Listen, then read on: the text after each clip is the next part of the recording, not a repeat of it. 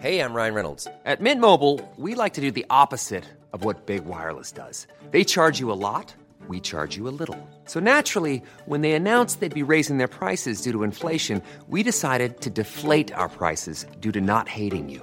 That's right. We're cutting the price of Mint Unlimited from $30 a month to just $15 a month. Give it a try at mintmobile.com slash switch. $45 upfront for three months plus taxes and fees. Promo rate for new customers for limited time. Unlimited more than 40 gigabytes per month. Slows. Full terms at mintmobile.com.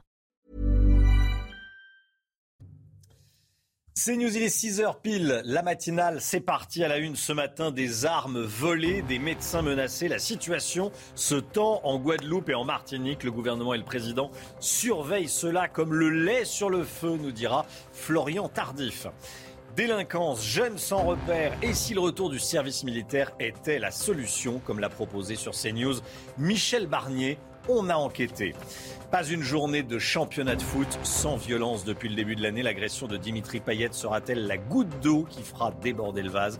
Une réunion cruciale doit se tenir ce matin au ministère de l'Intérieur. À quand la dose de rappel de vaccin contre la Covid? Pour tous, la décision pourrait être prise plus rapidement que prévu. Et puis la campagne de distribution des Restos du Cœur débute aujourd'hui. L'association qui a aidé 1 200 000 personnes l'année dernière et distribué plus de 140 millions de repas. Un aide-soignant menacé avec un fusil à pompe, un médecin tenu en joue avec un fusil à pompe ces derniers jours en Guadeloupe. Les agressions physiques contre les professionnels de santé se multiplient, Chana. Hein. oui, elles sont d'une rare violence, des actes largement condamnés par l'Agence régionale de santé. Vincent Fernandez. Partout sur les routes, ces barrages filtrent la circulation. Les ambulances ou le personnel soignant y sont même parfois agressés ou menacés. L'Agence régionale de santé alerte et dénonce l'inacceptable. Un aide-soignant a été menacé avec un fusil à pompe, un personnel a été victime d'une tentative de carjacking et un médecin a été tenu en joue avec un fusil sur la tempe à la sortie de sa garde aux urgences au niveau d'un barrage. L'ARS s'inquiète également pour les patients qui eux aussi peinent à rejoindre l'hôpital.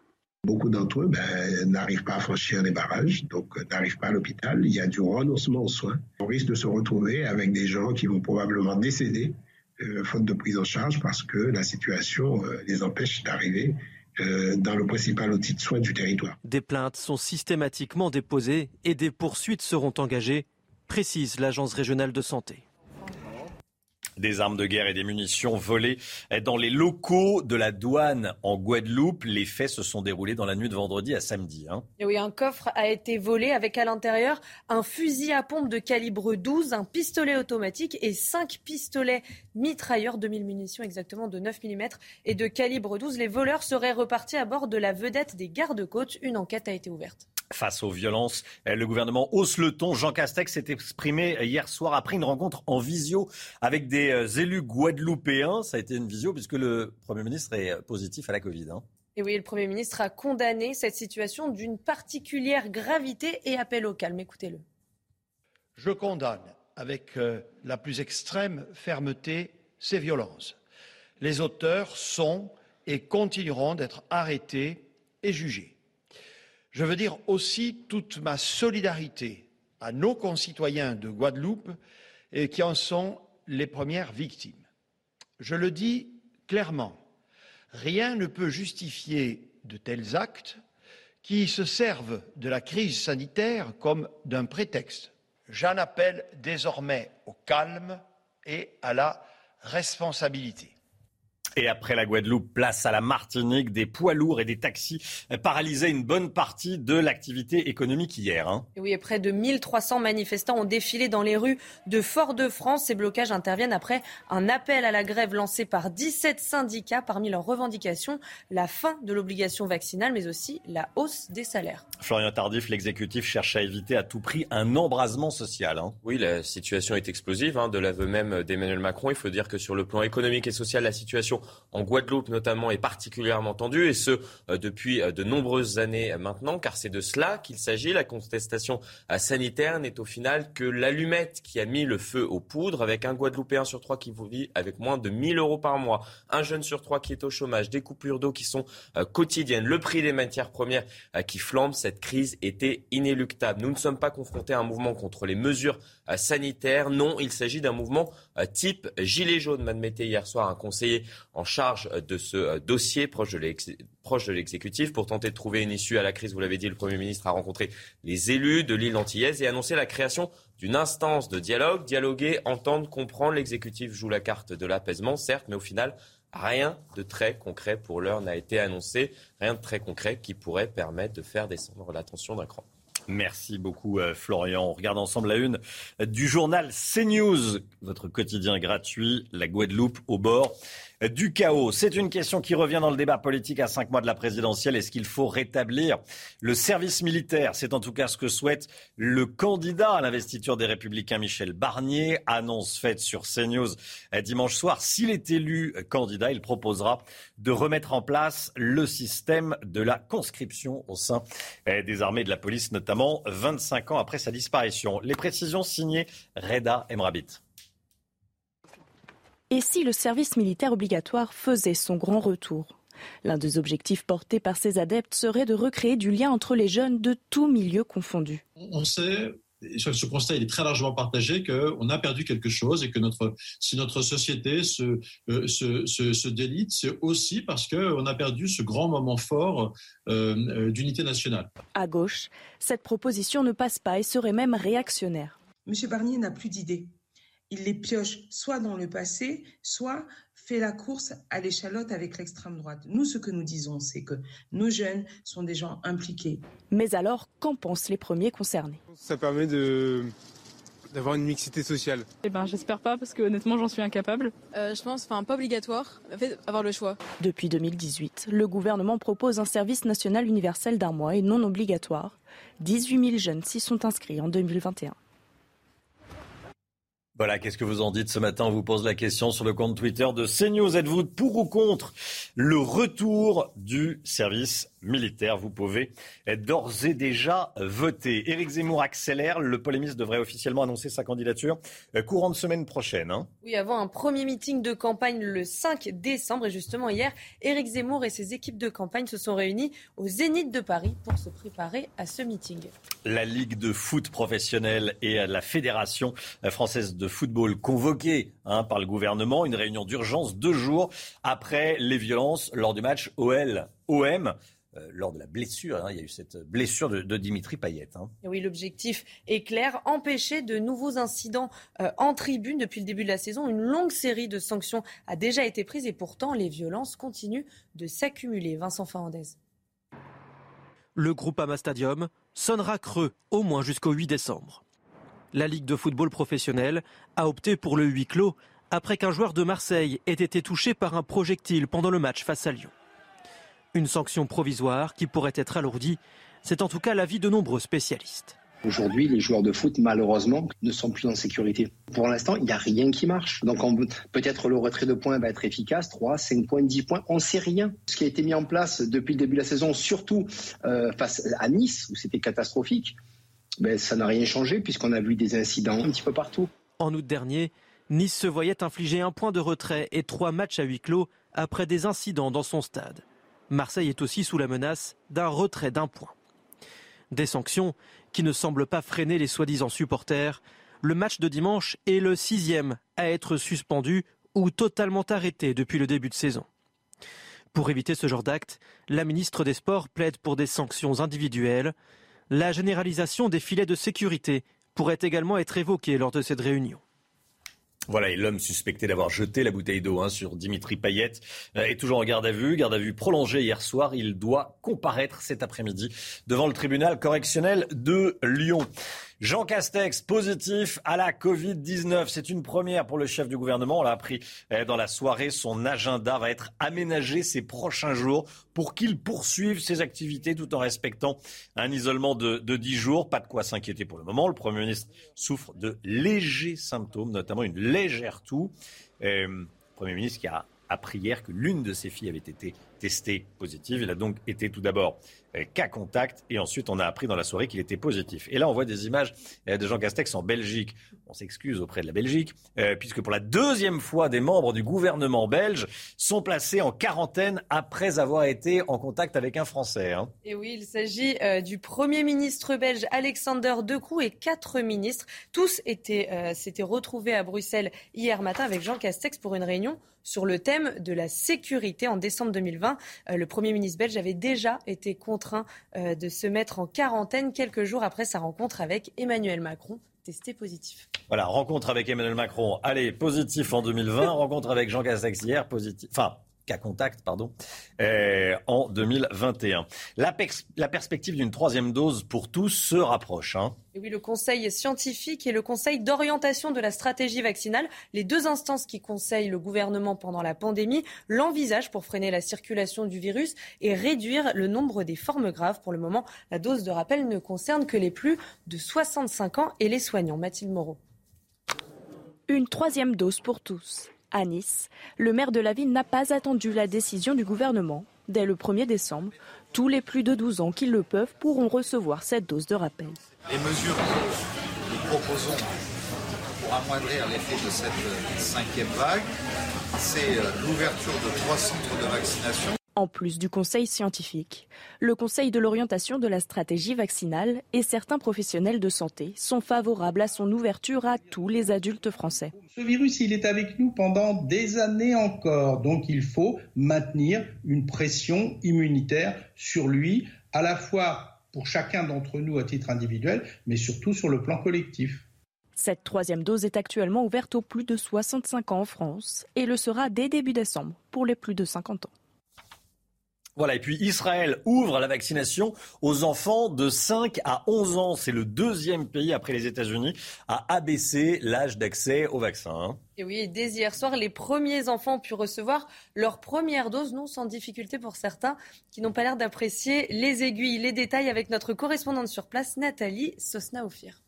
Israël devient aujourd'hui le deuxième pays au monde après les États-Unis à faire vacciner les 5-11 ans. Le premier million de doses de Pfizer spécial enfant a atterri samedi à Tel Aviv et il faudra en administrer deux à trois semaines d'intervalle. La vaccination des 1 200 000 petits Israéliens est censée contenir la cinquième vague de contamination, d'autant plus que près de 50% des nouveaux cas ces dernières semaines a entre 0 et 12 ans et ce, bien sûr, parallèlement la troisième dose dont a déjà bénéficié près de la moitié des Israéliens. Alors point d'interrogation bien sûr la mobilisation des parents. 41% déclarent qu'ils feront vacciner leurs enfants alors que 21% hésitent encore. Hier déjà 350 enfants se sont fait vacciner avant même l'ouverture de la campagne. 40 000 rendez-vous ont été pris auprès des caisses de santé.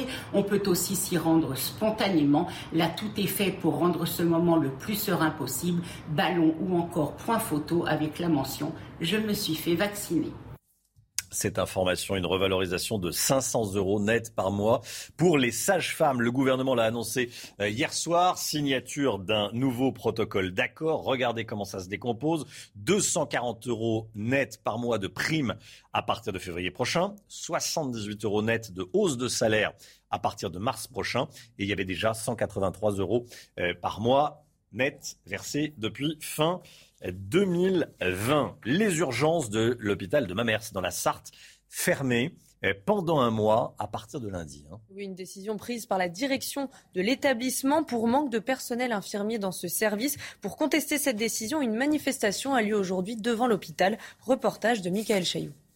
Faute de personnel, urgence fermée pendant un mois. La décision brutale de la direction est tombée mercredi dernier. La réaction sur le terrain a été immédiate. L'hôpital de Mamers, jumelé avec Alençon, veut récupérer du personnel pour les autres services où 35 lits ont été fermés par manque d'infirmières. Mais les blouses blanches n'y croient pas. En un mois, on ne va pas trouver 43 infirmières. Enfin, je veux c'est de l'utopie tout ça, c'est de la poudre aux yeux. C'est un service qui ne réouvrira pas. Avant la manifestation de ce mardi, opération tractage et pétition sur le marché de Mamers et son bassin de vie de 30 000 habitants concernés par les urgences. Syndicats, comités de défense, même le maire, les républicains, distribuent le tract signé par la CGT et Force ouvrière. Tout le monde a le droit d'être soigné et tout le monde a le droit de pouvoir euh, être sauvé en cas de gros problèmes de santé. Or là, on met en péril euh, la santé et euh, malheureusement, je le crains, euh, la vie de certains de nos concitoyens. Il y a des villages qui sont à 5-10 km. S'il n'y a pas d'urgence, le temps de transport sera supérieur à 40 minutes. Mamers, comme tout le département de la Sarthe, souffre de désertification médicale. Faute de généralistes, les habitants vont aux urgences où la fréquentation a doublé depuis quelques mois. Voilà, et le gros problème avec les urgences, c'est que souvent, on y va, obligé ou pas, pour euh, des problèmes qui, qui n'ont rien d'urgent. Et du coup, ça, crée, des, ça crée des, des bouchons et des embouteillages. Est-ce qu'il faut une grande réforme des urgences? Euh, La réponse est évidemment oui. Les États-Unis se recueillent après le drame survenu hier dans le Wisconsin. On vous en parlait euh, déjà hier matin, évidemment. Un chauffard a foncé dans la foule pendant la parade de Noël. Hein. Oui, un premier bilan fait état d'au moins 5 morts et de 48 blessés. Les premiers éléments de l'enquête montrent que le conducteur de 39 ans aurait foncé intentionnellement dans la foule. Il va être inculpé de 5 homicides. La piste terroriste est écartée pour le moment. Le meilleur restaurateur du monde est roulement de tambour, français. Et il s'appelle euh, Daniel Boulu. Il, est, euh, il officie à New York. Hein. Et oui, il a été- oui. faut faire le voyage pour aller euh, chez lui.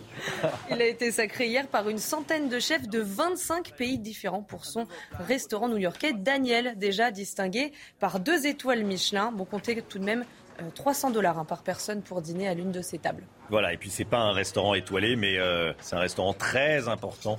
Euh, il y en a plein euh, en France, ce sont les Restos du Cœur. Euh, top départ de la 37e campagne hivernale de distribution alimentaire des Restos du Cœur. On entend la petite musique quand on parle des, restos, euh, évidemment, une nouvelle campagne euh, qui euh, s'accompagne d'un euh, constat. La crise sanitaire n'a évidemment pas arrangé les choses. L'année dernière, plus d'un million de personnes ont été accueillies dans les centres de l'association. On écoute évidemment euh, l'hymne des restos. Allez, l'écho tout de suite avec euh, Eric de Ritmaten. On va parler du Black Friday qui a un peu moins de succès cette année. C'est ce que va nous dire Eric. Eric de Ritmaten, Euh, le Black Friday, ça se passe sur Internet essentiellement. C'est une opération commerciale euh, qui, a lieu quasiment dans, le monde entier. hein. Euh, elle aura lieu vendredi prochain, mais en France, on commence à s'en méfier. Écoutez, c'est cette surconsommation peut-être qui commence euh, à agacer, qui commence à lasser. Hein. C'est pas impossible parce que déjà depuis euh, plusieurs jours, le Black Friday a commencé. hein. On commence à voir un peu les dans les vitrines des magasins, ça s'installe sur Internet, euh, des flots de SMS ou d'emails. Alors, ce qui est intéressant, c'est le chiffre de l'Observatoire de l'Institut Société et Consommation. On voit que 41% des consommateurs interrogés vont aller au Black Friday cette année, mais ils étaient 57% en 2017, en 2019, avant euh, la crise, et ça c'est l'année de référence 2019. Donc vous voyez, ça baisse. Pourquoi? Parce que on estime que les braderies, souvent les remises sont excessives, 70-80%. Qu'est-ce qu'il y a derrière ces remises? Eh bien, UFC que choisir, vous savez, la revue des consommateurs dit que oui, parfois c'est gonflé artificiellement, et c'est ça qui crée cette méfiance. Ensuite, il y a la peur de ne pas se faire livrer, parce que ça arrive de plus en plus, les faux emails, les SMS qui se multiplient. Donc le conseil donné par la revue que choisir, c'est de toujours regarder l'URL. Vous savez, c'est la, la fiche Ah oui. d'identité en Ouais. fait du site internet. Souvent, bah, c'est pas le même nom que euh, la vraie boutique. Donc là, il faut s'en méfier. Alors maintenant, il faut relativiser parce que le Black Friday, ça reste un succès énorme au niveau mondial. Le chiffre d'affaires, c'est 270 milliards d'euros pour cette opération commerciale. Et puis je termine par là, les commerçants sont bien contents parce qu'après les années de difficultés, enfin en tout cas les, les 15 derniers mois extrêmement difficiles dans le commerce, ils espèrent relancer la machine. Surtout que vous savez que maintenant le Black Friday fait plus de chiffre d'affaires que les soldes. Et ça, c'est important pour les petits commerces, qu'ils soient sur Internet ou pas.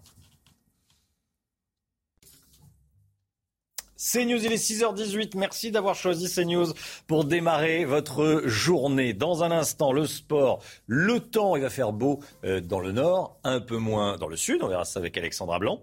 Et puis, euh, l'actualité, évidemment, euh, cette information de ces dernières heures. Jean Castex positif à la Covid-19. Le Premier ministre qui va devoir aménager son agenda. Et bien sûr, il va devoir travailler à l'isolement pendant 10 jours. C'est pas simple quand on est euh, Premier ministre. On va en parler euh, avec euh, vous, Florian Tardif. À tout de suite.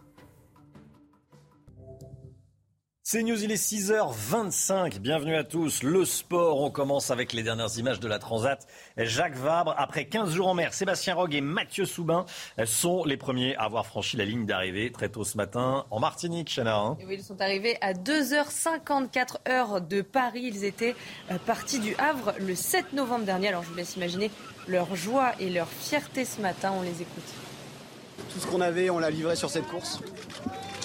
et ça a payé et ça a même plus que payé. Donc euh, ouais, c'est génial. On avait dit avant le départ qu'il n'y avait pas de favoris, euh, que ça se jouerait sur l'engagement, sur la qualité des trajectoires, sur euh, le matériel. Et ben voilà, aujourd'hui c'est tout ça qui paye. C'est tout ce qu'on a fourni depuis, longtemps et surtout depuis 15 jours. Et, voilà, et, et on est très très très content.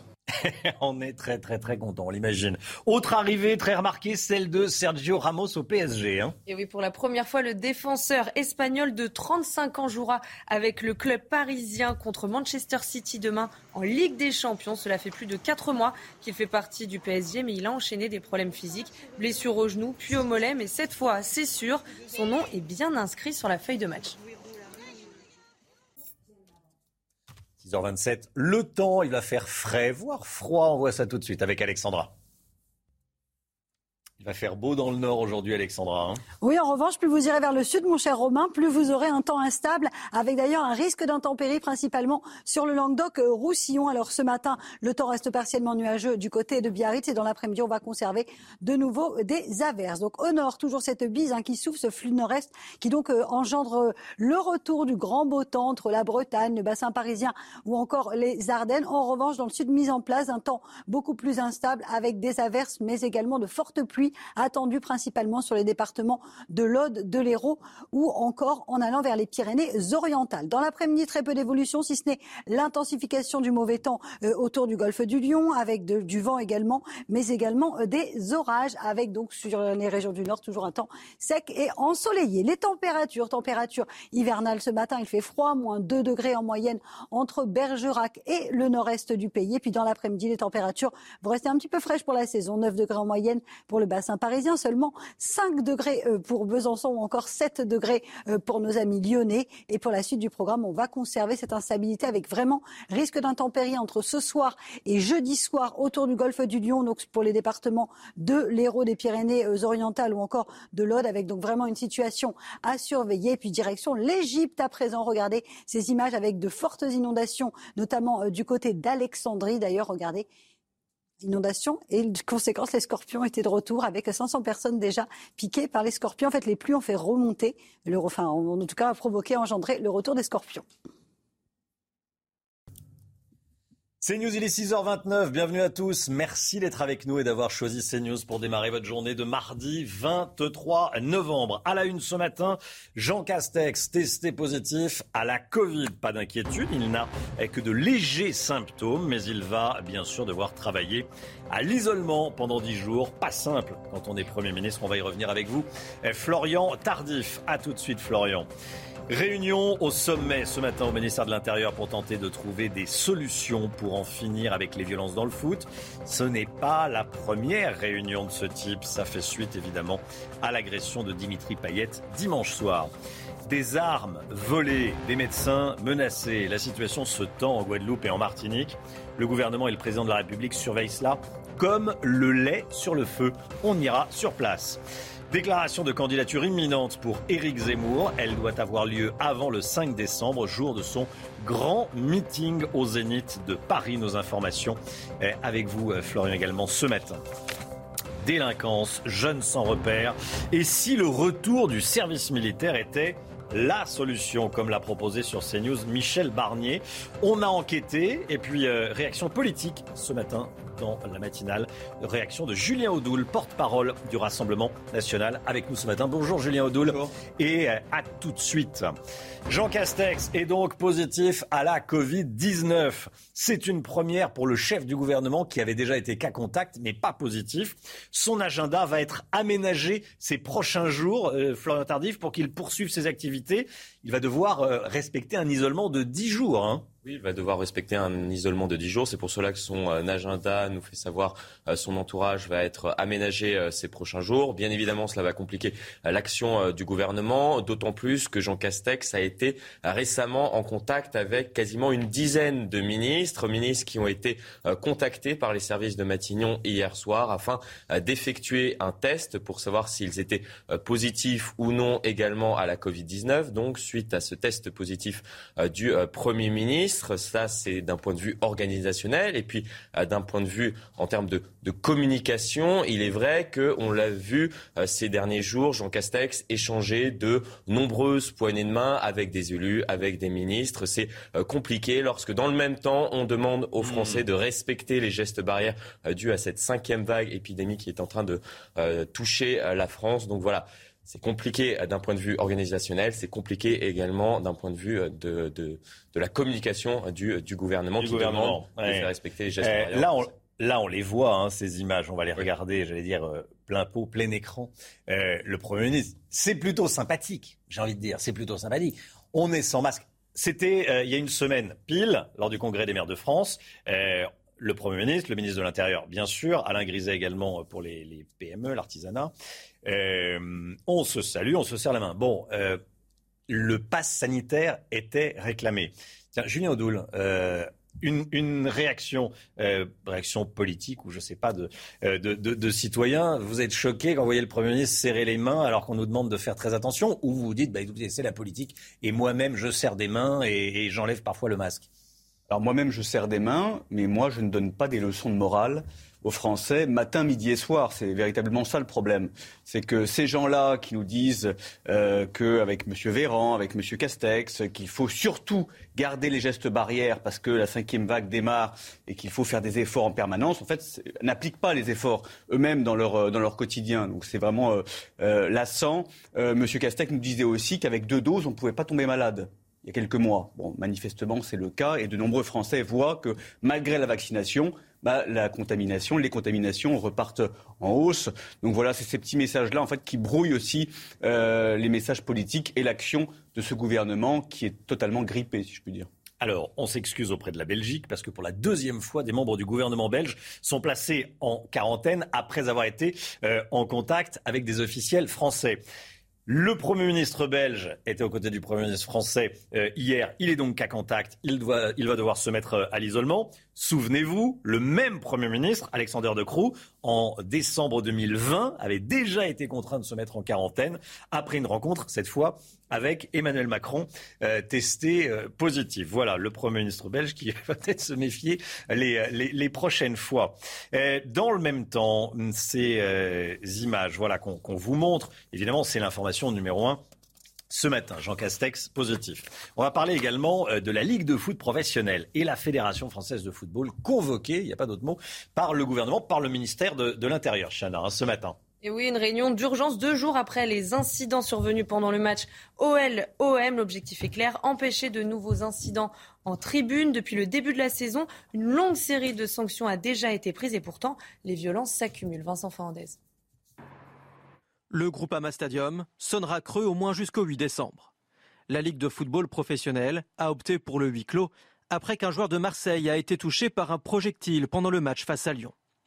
Une sanction provisoire qui pourrait, ou plutôt devrait être alourdie, selon certains spécialistes. Aujourd'hui, les joueurs de foot, malheureusement, ne sont plus en sécurité. Pour l'instant, il n'y a rien qui marche. Donc peut-être le retrait de points va être efficace, 3, 5 points, 10 points, on ne sait rien. Ce qui a été mis en place depuis le début de la saison, surtout euh, face à Nice, où c'était catastrophique, ben, ça n'a rien changé puisqu'on a vu des incidents un petit peu partout. En août dernier, Nice se voyait infliger un point de retrait et trois matchs à huis clos après des incidents dans son stade. Marseille est aussi sous la menace d'un retrait d'un point. Des sanctions qui ne semblent pas freiner les soi-disant supporters. Le match de dimanche est le sixième à être suspendu ou totalement arrêté depuis le début de saison. Pour éviter ce genre d'acte, la ministre des Sports plaide pour des sanctions individuelles. La généralisation des filets de sécurité pourrait également être évoquée lors de cette réunion. Voilà, et puis l'homme suspecté d'avoir jeté une bouteille d'eau sur Dimitri Payet est toujours en garde à vue comparaîtra euh, en comparution immédiate devant le tribunal correctionnel de Lyon aujourd'hui. Un aide-soignant menacé avec un fusil à pompe, un médecin tenu en joue avec un fusil à pompe. Ces derniers jours en Guadeloupe, les agressions physiques contre les professionnels de santé se multiplient et l'Agence régionale de santé a tiré la sonnette d'alarme ces dernières heures. Oui, Vincent Fahandez en direct de la rédaction de CNews. Quelles sont les dernières informations? Oui, vous l'avez dit, c'est l'Agence régionale de santé qui, alerte sur ces agressions physiques de professionnels de santé. Alors je cite qu'ils allaient soigner les pères, les mères et les enfants de Guadeloupe. L'ARS donne des exemples, vous en avez donné quelques-uns. Un aide-soignant menacé avec un fusil à pompe, un personnel soignant victime d'une tentative de carjacking, un médecin tenu en joue au fusil à pompe euh, sur la tempe à la sortie de sa garde aux urgences dans un barrage justement. Les occupants d'un véhicule d'hospitalisation à domicile pris à partie par euh, des hommes armés. Une course poursuite même dans un parking et des agressions de, pharmaciens.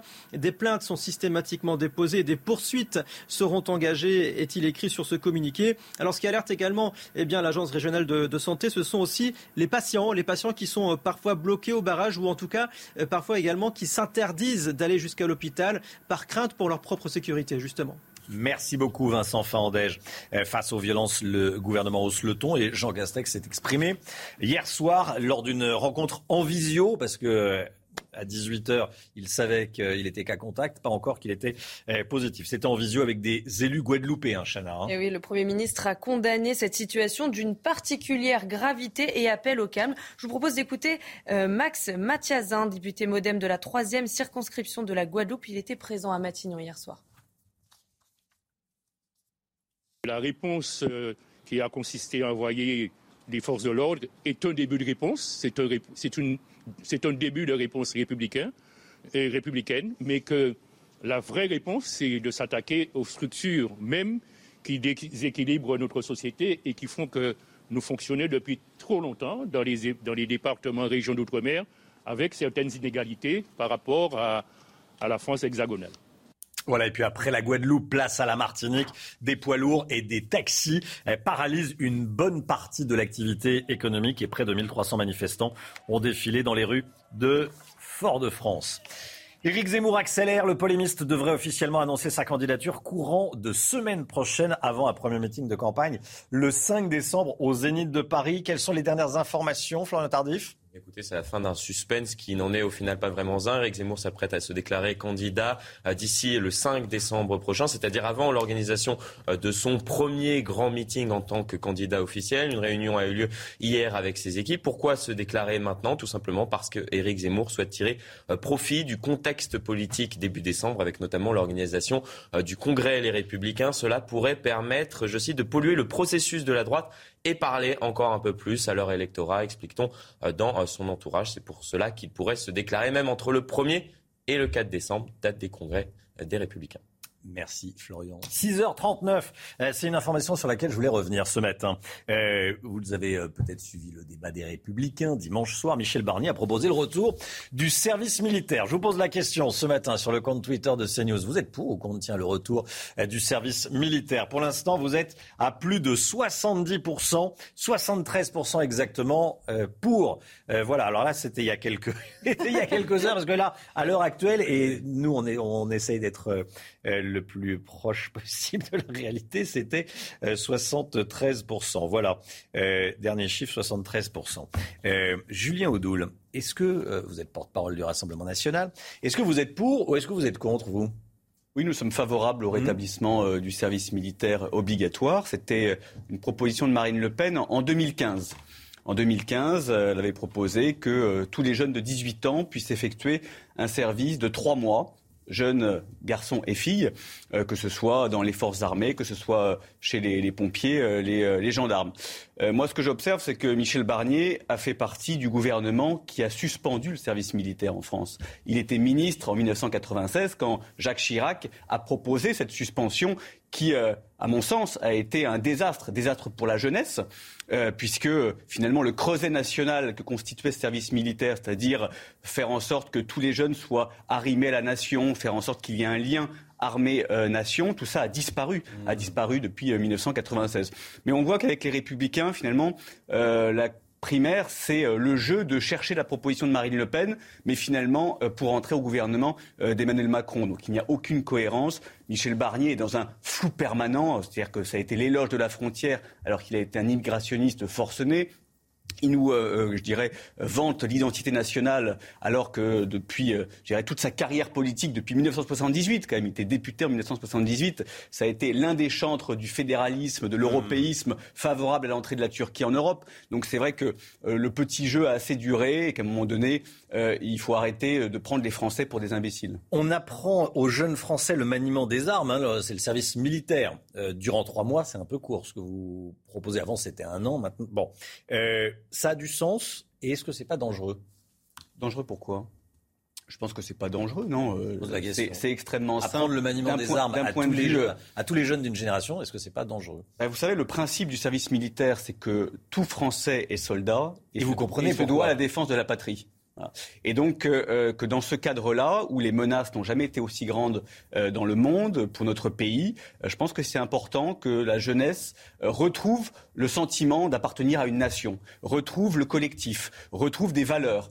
Euh, des valeurs d'identité, des valeurs de discipline, des valeurs de travail. Euh, tout ça, c'était aussi le fruit euh, du, du, service militaire qui, pendant près de 200 ans, a été une réussite pour notre pays, il faut bien le dire. Mmh. donc on voit bien qu'aujourd'hui, on a toute une jeunesse qui est déconnectée du pays. On voit qu'il y a une jeunesse qui se communautarise, qui est en rupture, on le voit dans les quartiers, qui affronte les forces de l'ordre qu'elle considère comme des bandes rivales.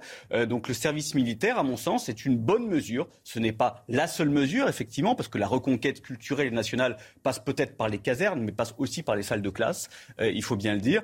Donc euh, je considère que oui, ça peut être une bonne mesure pour retisser ce lien indispensable entre l'armée et la nation. Julien Audoul, porte-parole du RN, merci d'avoir été avec nous ce matin euh, sur le plateau de, la matinale.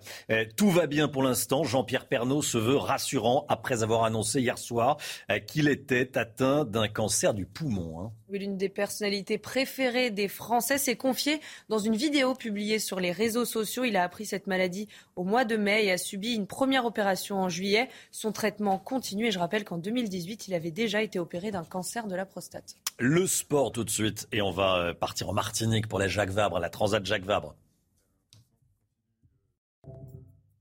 La Transat Jacques Vabre avec euh, l'arrivée de Sébastien Rogue et Mathieu Soubin, qui sont les premiers à avoir franchi la, ligne d'arrivée cette nuit, hein, Chana. Oui, ils sont arrivés à 2h54 heures de Paris après 15 jours en mer. Ils étaient partis du Havre le 7 novembre dernier. En 2019, le duo de skipper était arrivé troisième. Alors, je vous laisse imaginer leur joie et leur fierté ce matin. On les écoute.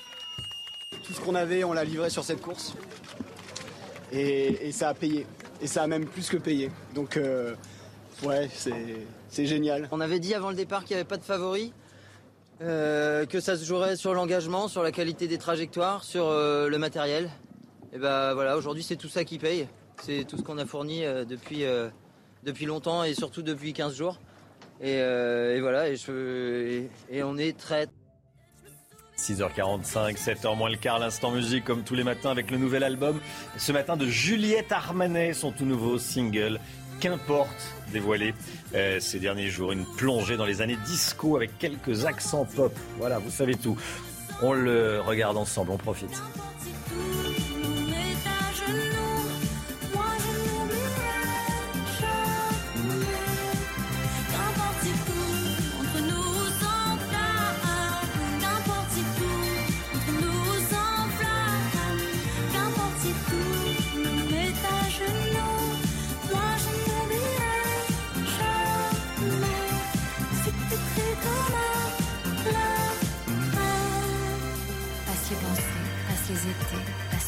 qu'il faudra tuer dans tous mes draps, tous mes états, dans tous les miroirs. Si à moi passent les ratures, passent les futurs, sur le piano, les chevelures.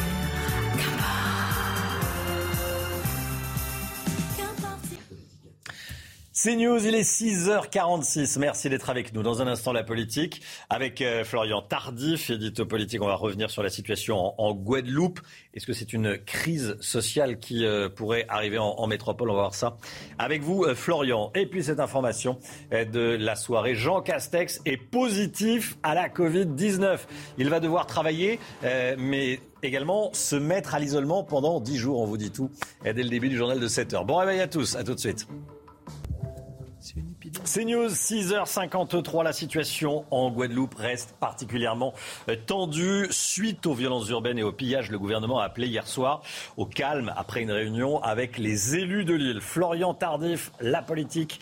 Évidemment, Emmanuel Macron. Florian est-il sur euh, ce qu'on pourrait appeler un volcan social? Oui, la situation est très explosive, même de euh, l'aveu du président de la République en marge d'un déplacement euh, qu'il a effectué euh, hier à Amiens. La contestation sociale, il faut le dire, en Guyane s'est mise en contestation euh, la contestation sanitaire s'est mise en mm. contestation euh, sociale, due notamment à un climat économique tendu depuis des années. L'exécutif craint dorénavant un effet euh, contagion aux autres territoires d'outre-mer. Sur le plan économique et social, la situation en Guadeloupe, il faut le dire, est tendue depuis plusieurs années maintenant. Un Guadeloupéen sur trois vit avec moins de 1000 euros par mois. Un jeune sur trois est au chômage. Les coupures d'eau sont quotidiennes. Nous sommes confrontés à un mouvement type gilet jaune, m'admettait hier soir un conseiller de l'exécutif proche de ce dossier. Le Premier ministre, pour tenter de trouver une issue à la crise, a rencontré les élus euh, de Lille dans la soirée pour annoncer la création d'une instance de dialogue, dialoguer, entendre, comprendre. L'exécutif joue la carte de l'apaisement, vous l'avez compris, mais au final, rien de très concret pour l'heure pour tenter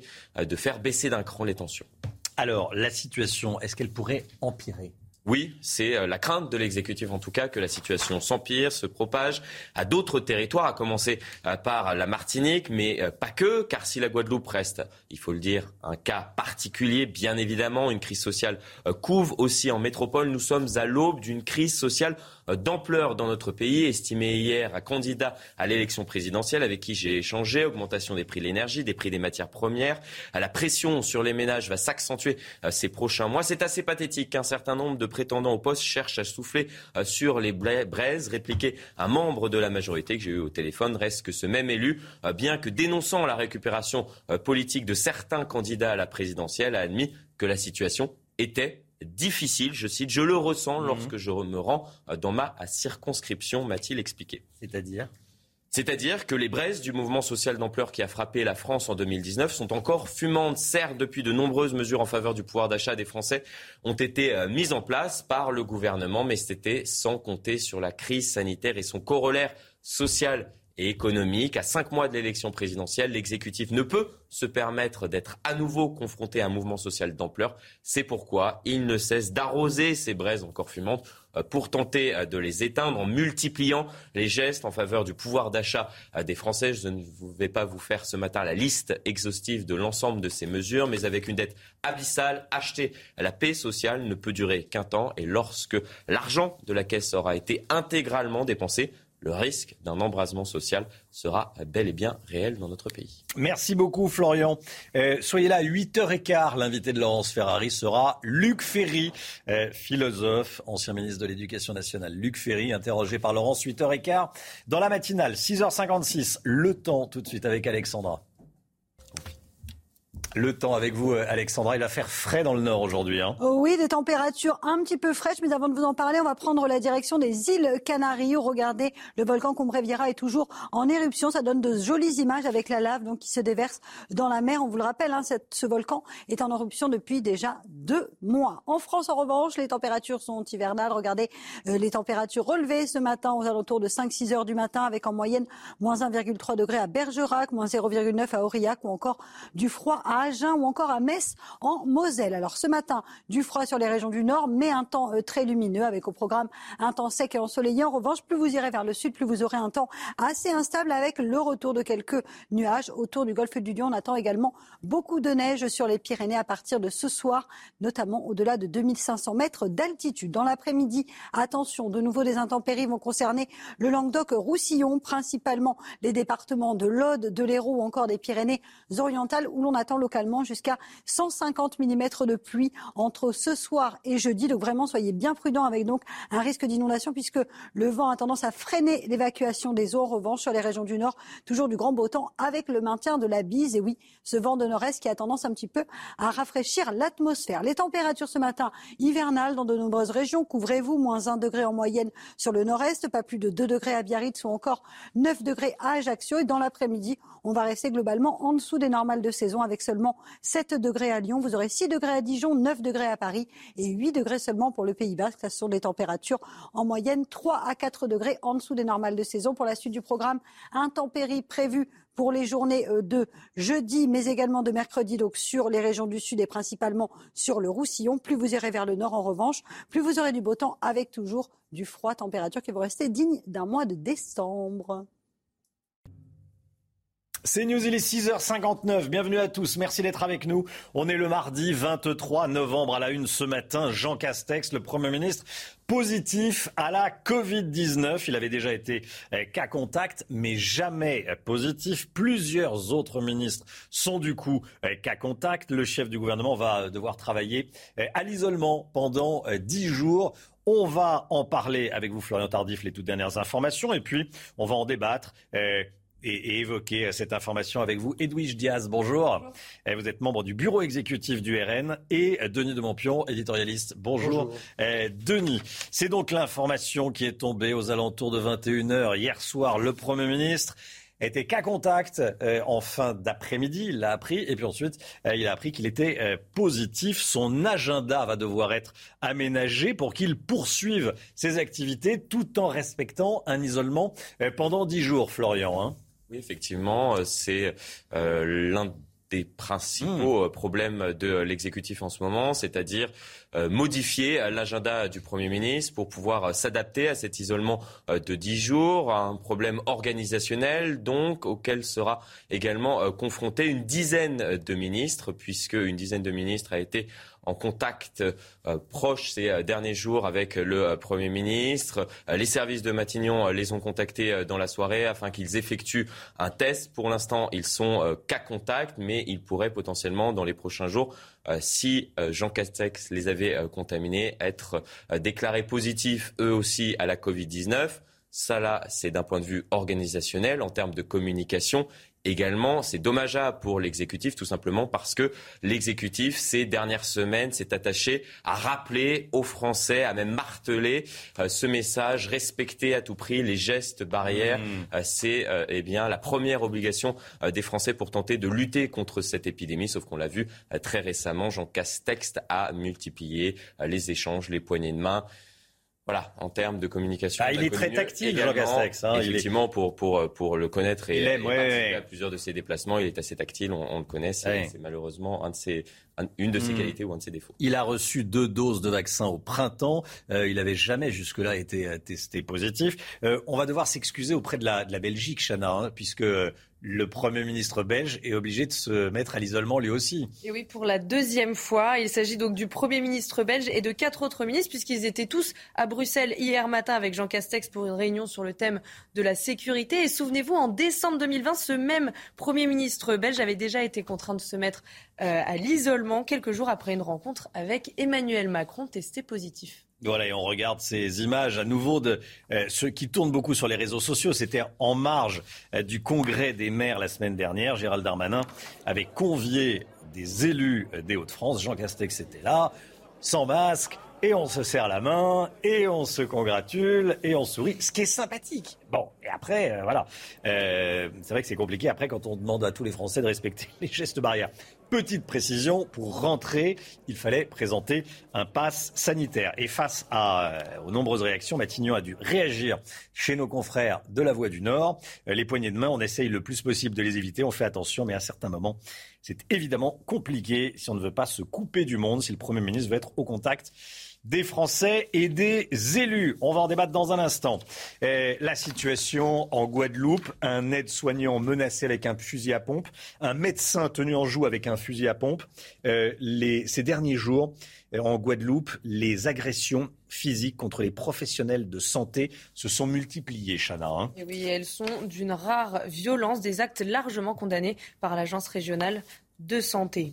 Et puis des armes de guerre et des munitions volées dans les locaux de la douane. Toujours en Guadeloupe, les faits se sont déroulés dans la nuit de vendredi à samedi. Un coffre a été volé avec à l'intérieur un fusil à pompe de calibre 12, un pistolet automatique, cinq pistolets mitrailleurs et 2000 munitions. Euh, les voleurs seraient repartis à bord de la vedette des gardes-côtes. Une Mmh. enquête a été ouverte. Romain. Voilà, et puis après la Guadeloupe, place à la Martinique, hein, des, poids de l'eau- des poids lourds et des, et des taxis euh, paralysent une bonne partie de l'acti- de l'activité euh, économique de l'île. Et près de 1300 manifestants ont défilé dans les rues de Fort-de-France. On regarde ensemble la une de votre quotidien CNews, quotidien gratuit, la Guadeloupe. Au bord du chaos. Dans l'actualité, il y a également cette réunion ce matin euh, autour des représentants du football au ministère de l'Intérieur pour tenter de régler les problèmes de violence après l'agression de Dimitri Payet lors du match OL euh.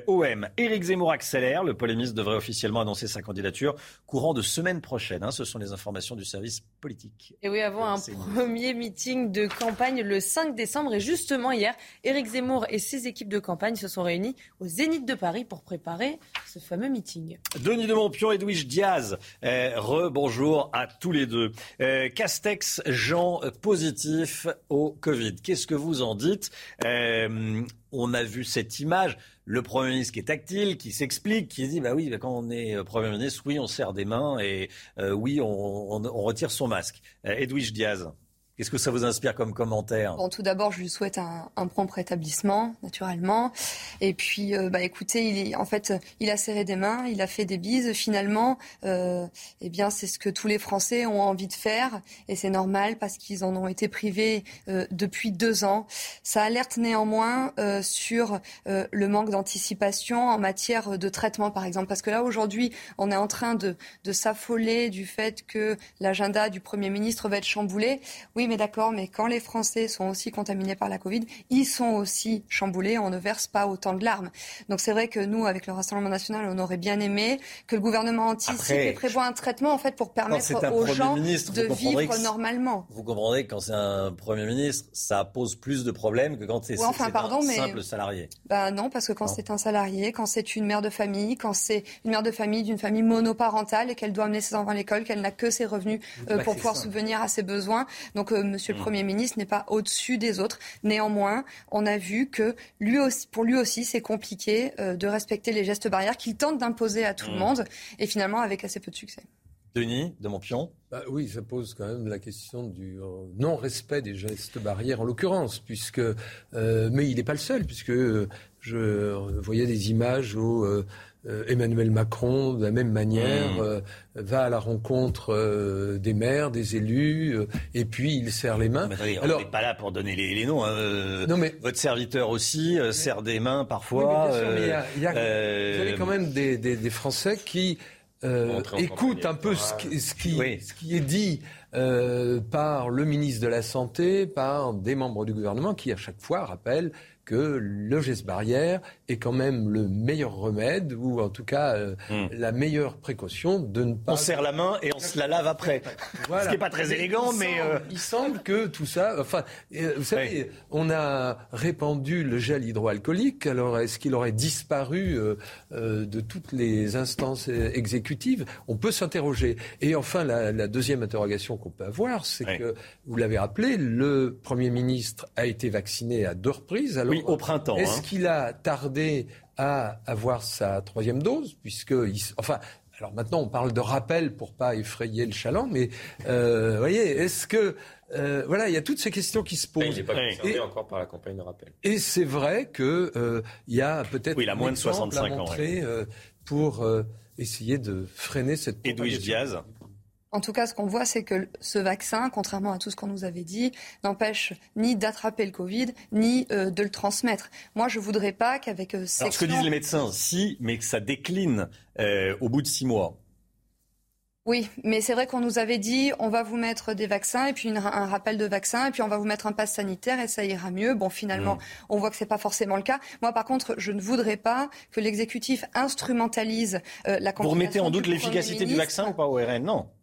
Bah, en l'occurrence, on se demande à un moment donné à quoi ça peut servir, puisqu'il n'empêche ni de l'attraper, ni de le transmettre, qui nous empêche, qui nous empêche de retrouver une vie normale, qu'on reste soumis à la quasi-obligation vaccinale, qu'on reste obligé euh, de mettre. Il empêche les cas graves. Il empêche les cas Bah, graves. écoutez, le on, vaccin verra à la longue, mais en tout cas, moi, ce que je voudrais éviter, c'est que l'exécutif euh, instrumentalise ce cas Covid pour nous remettre un coup de pression, euh, pour nous faire peur encore avec une, une vague supplémentaire, parce que bien sûr que la Covid, euh, c'est dramatique, je ne remets pas ça en question, mais il y a autre chose qui est dramatique aussi, c'est les conséquences psychologiques de la Covid et des restrictions dues à la Covid sur l'intégralité des Français. J'aimerais qu'on parle également, euh, je sais que ça vous fait beaucoup réagir, euh, du service militaire. Michel Barnier, dimanche soir, sur CNews, lors du débat des Républicains, a proposé le retour du service militaire. Et c'est vrai qu'on entend souvent, quand on voit des jeunes partir complètement à, à volo, on entend souvent dire euh, et s'il y avait le service militaire, bah, ça, euh, ça changerait quelque chose. Euh, tiens, je vous pose la question ce matin sur le compte Twitter de, de CNews. Est-ce que vous êtes pour ou contre le retour du service militaire? Vous êtes pour à 73%. C'est pas un sondage, c'est une consultation. Et vous, Edwige Diaz, est-ce que vous êtes pour ou contre? Nous, on est plutôt favorable et d'ailleurs, c'était dans le programme de Marine Le Pen dès 2017 qui proposait le retour d'un service civique de plusieurs mois, trois mois en l'occurrence, Mmh. euh, décliné de la forme suivante, un mois euh, de formation théorique et un mois de service auprès, par exemple, des polices municipales et nationales. Après, euh, le fait que M. Barnier remette cette question sur la table, mais j'ai envie de dire qu'une fois de plus, il va quelque part pomper les idées du Rassemblement national et c'est particulièrement drôle émanant de la famille politique des LR quand on sait que c'est Jacques Chirac qui a supprimé le service militaire parce qu'à l'époque, ça coûtait trop cher. Mmh. Moi, je pense que les conséquences de la suppression de ce service militaire ont coûté beaucoup plus cher à la France que sa suppression en elle-même. Denis? Non, je voudrais juste rappeler que euh, dans cette campagne, si ce n'est pas Michel Barnier qui a réinstauré l'idée d'une euh, restauration du service militaire, mais c'est Arnaud Montebourg qui, euh, lors de son meeting politique euh, de campagne, son premier grand meeting à Frangy, euh, en Saône-et-Loire, qui avait inscrit, en effet, euh, et pas un service euh, militaire euh, ou national, comme on veut, euh, j'allais dire, euh, une sorte d'ersatz. Il voulait revenir à des fondamentaux parce que, euh, disait-il, c'est le ciment de la nation. C'est vrai que depuis cette suppression, la question s'est toujours posée. D'ailleurs, quand Jacques Chirac a décidé de supprimer le service militaire, il avait évoqué à un moment donné l'idée d'un référendum pour ou contre.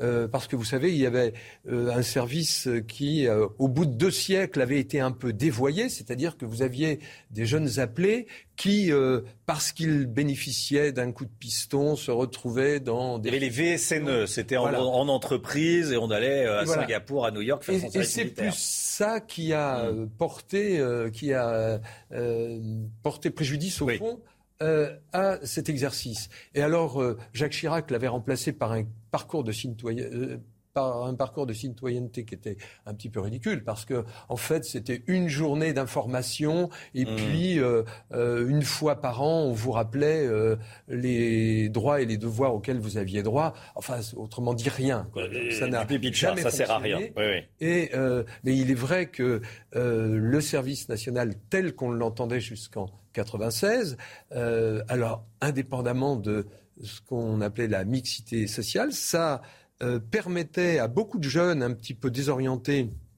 d'apprendre à faire leur lit au carré, euh, à vivre en société et surtout à De gérer les frustrations, de respecter un ordre. aussi. Et puis, vous savez, Mm. on apprenait à passer son permis de conduire. Enfin, il y avait tout un tas euh, de d'avantages, si on peut dire, qui permettaient à euh, des jeunes qui n'avaient pas ce, ce cadre-là, eh bien, ma foi, de, de trouver leur place. Bon, bah, écoutez, en tout cas, les, les, les, les tweetos qui suivent le compte de CNews sont plutôt euh, d'accord avec vous deux.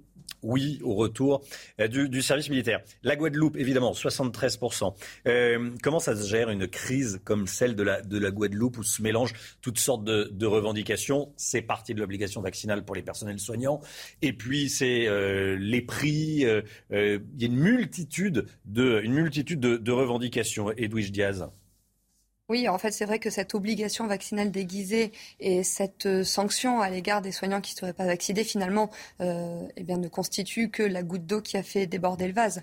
Euh, quand on voit que euh, qu'une personne sur trois en Guadeloupe vit sous le seuil du pauvreté, que le chômage impacte majoritairement Attendez, les quel est le rapport entre l'obligation vaccinale des personnels soignants et le. Ah, mais c'est, en fait, c'est un tout, quoi. Vous voyez, c'est en train de, la situation est en train d'exploser.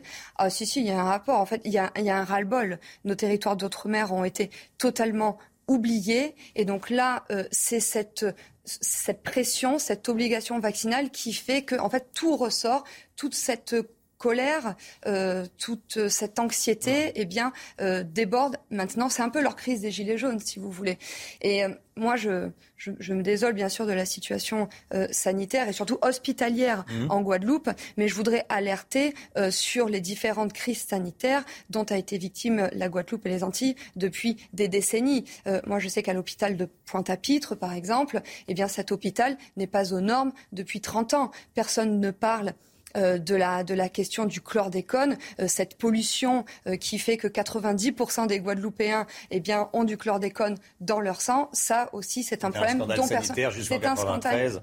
Oui, mais encore Et aujourd'hui. ça parce que fait le lit, effectivement, de cette méfiance vis-à-vis de fait. ce qui vient de, de, la, de, de, de la métropole. Exactement. Euh, Denis de Montpion Non, déjà, il y a, il y a plusieurs choses dans cette euh, crise euh, guadeloupéenne. C'est que la première, déjà, on se demande où est le ministre des Outre-mer, Sébastien Lecornu. Ah, bah, ce gars, il n'est pas là-bas. Il a Il est en train de faire campagne. circulation. Il est en train de est faire occupé, campagne. il est occupé à organiser euh, euh, les comités de soutien des maires à Emmanuel Macron pour euh, euh, la présidentielle. Donc c'est un problème car quand on est euh, occupé à autre chose, on, évidemment, Hmm. les problèmes qui peuvent se poser dans tel ou tel endroit outre-mer vous échappent. Ça, c'est le premier point. Le deuxième, c'est que euh, les Guadeloupéens euh, sont bien gentils, mais il faut rappeler ce qui s'est passé en 2009.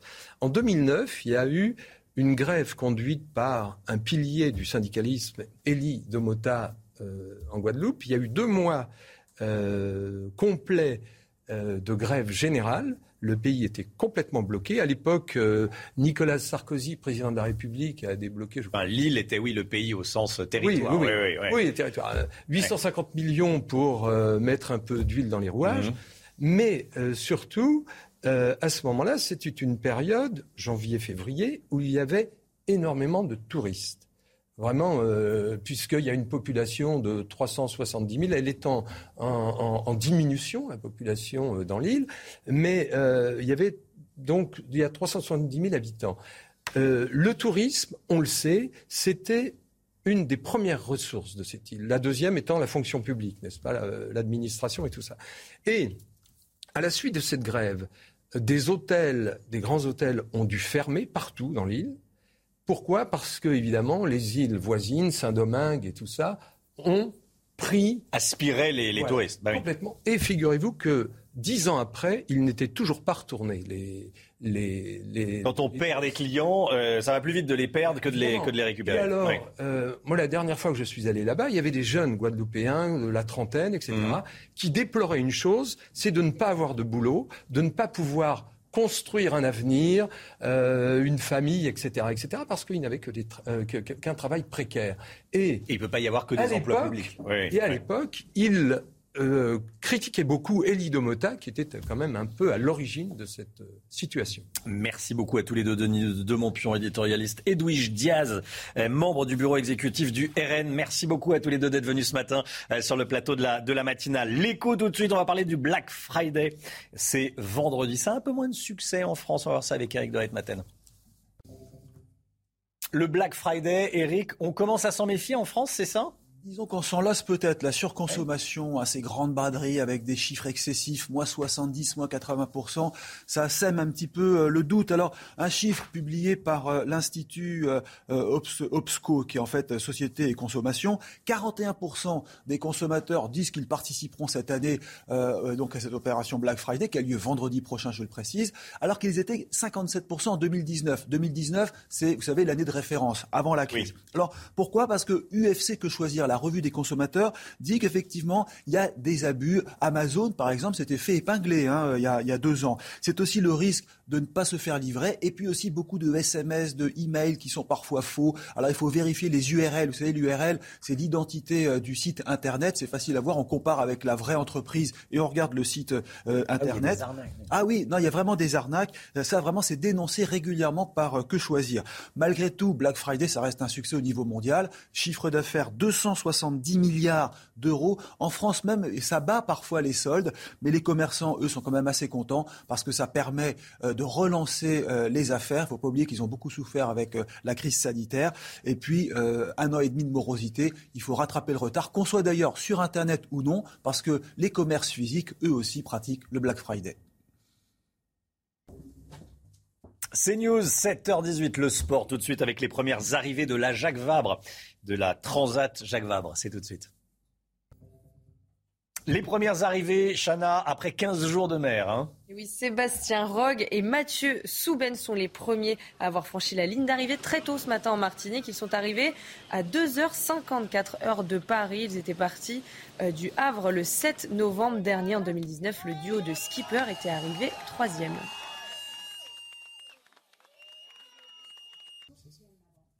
C'est News, il est 7h19. Merci d'être avec nous. Dans un instant, vos infos, votre chronique, la chronique des automobilistes avec vous, Pierre Chasseret.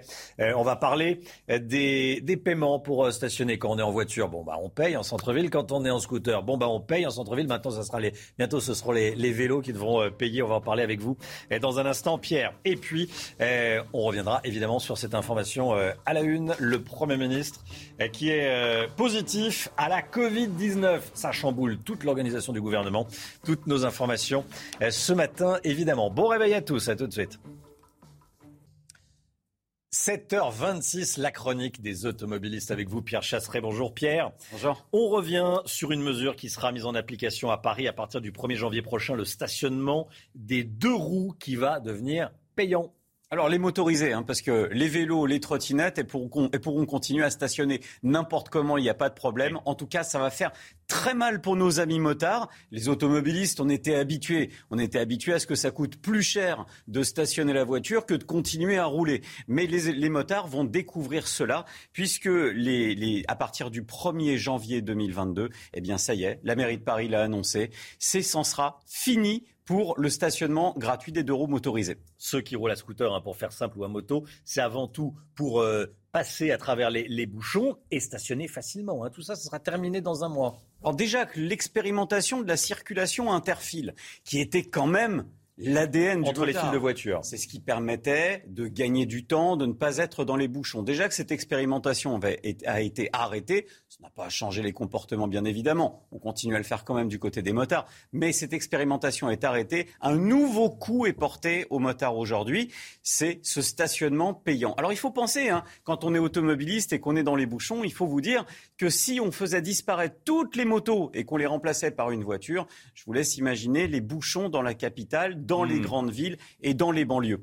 Et donc, quel sera le montant du stationnement pour un deux roues dans la capitale, dans Paris? Alors, il fera pas bon être smicard hein, quand même, puisque le, le forfait, le pass qui est pour l'instant imaginé pour les deux roues motorisées, ce serait un pass proposé par la ville de Paris de 90 euros par mois. 90 ah euros pour stationner. Hier, gratuit. Demain, 90 euros par mois. Le changement est relativement brutal. Et je me pose une question, Romain c'est que pendant ce temps-là, eh bien, nos chères trottinettes continuent à tomber sur les trottoirs.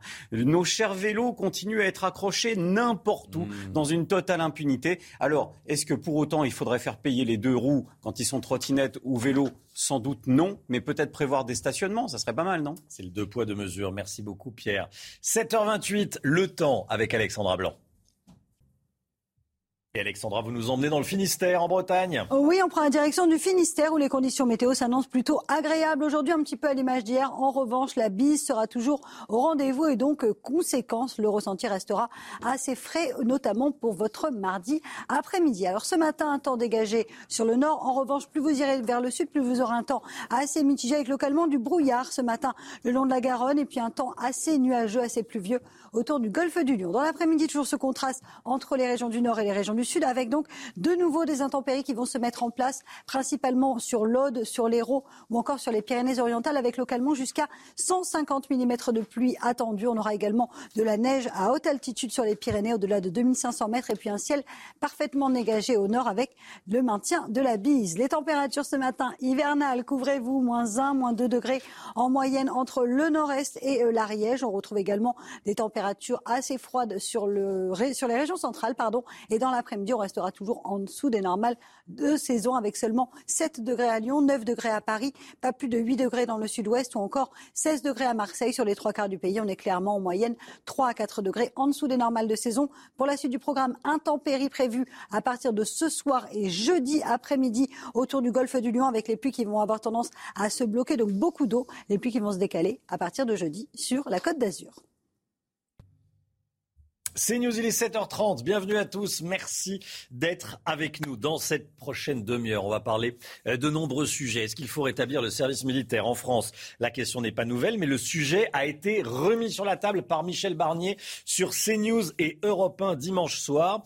On en discute à 7h50 avec Mériadec Raffray, journaliste spécialiste des questions de défense. On en parlera également avec vous, euh, Guillaume Bigot. Bonjour Guillaume. Bonjour Romain. Et dans un instant, ça sera votre édito. La présidentielle a lieu dans cinq mois. Est-ce qu'il y a un risque qu'elle soit perturbée par des cyberattaques? La réponse dans un instant avec vous. Euh, Guillaume. Suspense intenable. je vous le confirme. Et puis euh, la culture, Olivier Benkemoun nous parlera du retour de Lady Gaga au cinéma. Mais tout d'abord, cette information à la une, évidemment, Jean Castex positif à la Covid-19. On l'a appris hier soir. Euh, ça a été annoncé en deux temps. Tout d'abord, on a appris qu'il était qu'à contact de sa fille de 11 ans. Et puis ensuite, dans la soirée, 21h, c'est tombé, c'est officiel.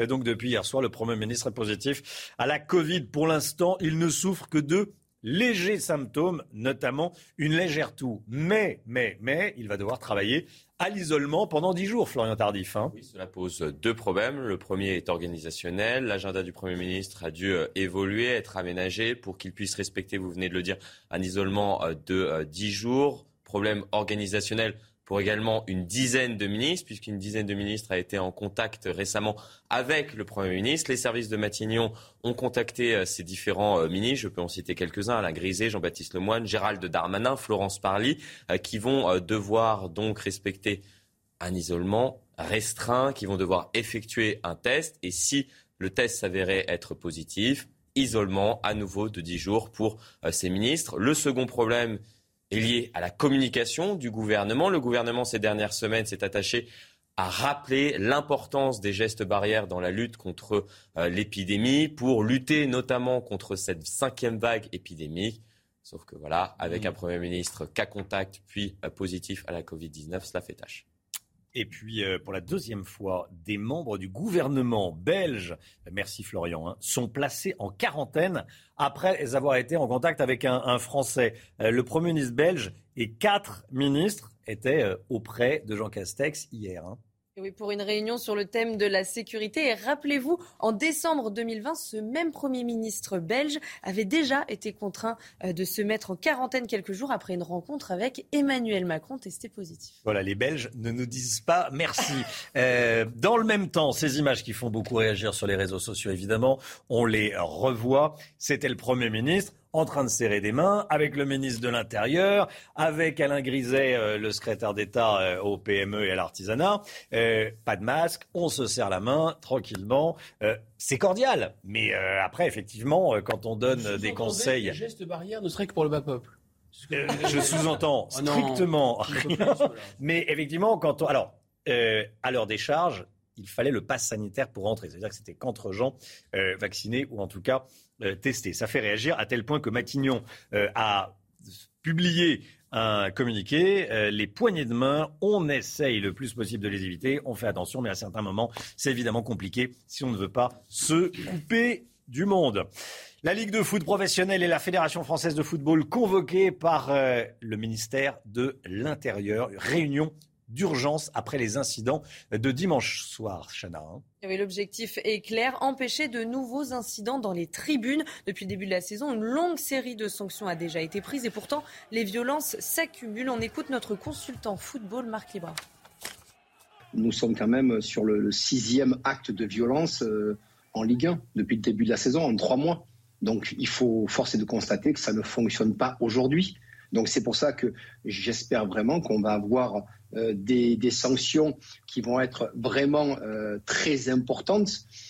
Parce que pour, pour l'instant, il n'y a rien qui marche. Je, je, ne crois pas, je ne vois pas comment on peut aujourd'hui trouver les solutions dans cette, dans cette, comment dire, dans cette violence qui ne cesse un aide-soignant menacé avec un fusil à pompe, un médecin tenu en joue avec un fusil sur la tempe. Ces derniers jours, en Guadeloupe, les agressions physiques contre les professionnels de santé se multiplient. Hein. Oui, elles sont d'une rare violence. Les barrages érigés par les protestataires empêchent aussi les soignants de travailler. Cela peut mettre la vie des patients en danger. Écoutez le directeur général du CHU de la Guadeloupe.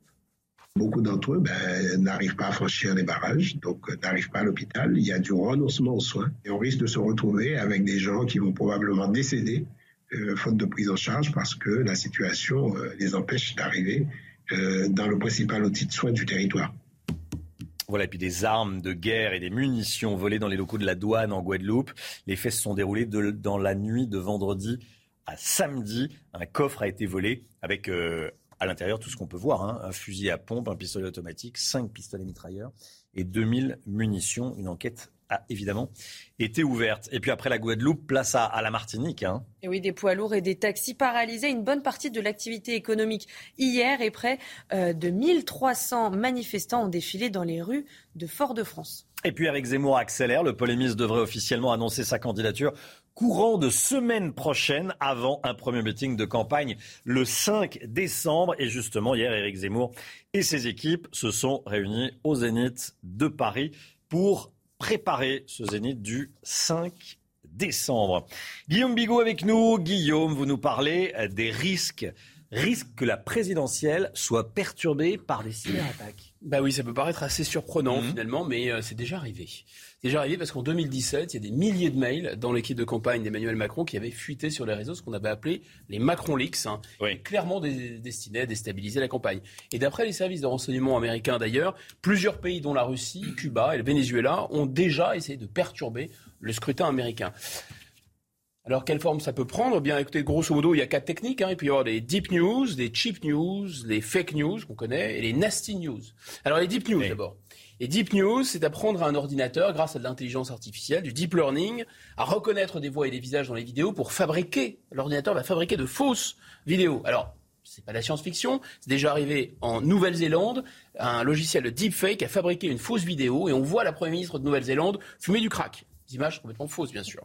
Deuxièmement, euh, vous avez les cheap fakes. Alors là, c'est un peu plus à la portée de tout le monde.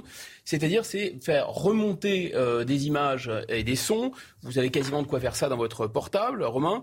Et avec euh, et on peut on peut créer vraiment une illusion assez bluffante. C'est ce qu'on appelle le cheap fake. Cheap comme bon marché. Et aux États-Unis, il y a une vidéo de Joe Biden qui est devenue virale et on y voit le candidat démocrate qui appelle carrément à voter euh, Trump et à renoncer ah à la campagne. la vidéo est fausse. Ah oui, la vidéo est fausse. Il y a aussi les très classiques fake news. Oui, là, là, on est dans le classique, classique, c'est-à-dire c'est vraiment des informations fausses. Voilà, c'est hein. mieux comme le monde.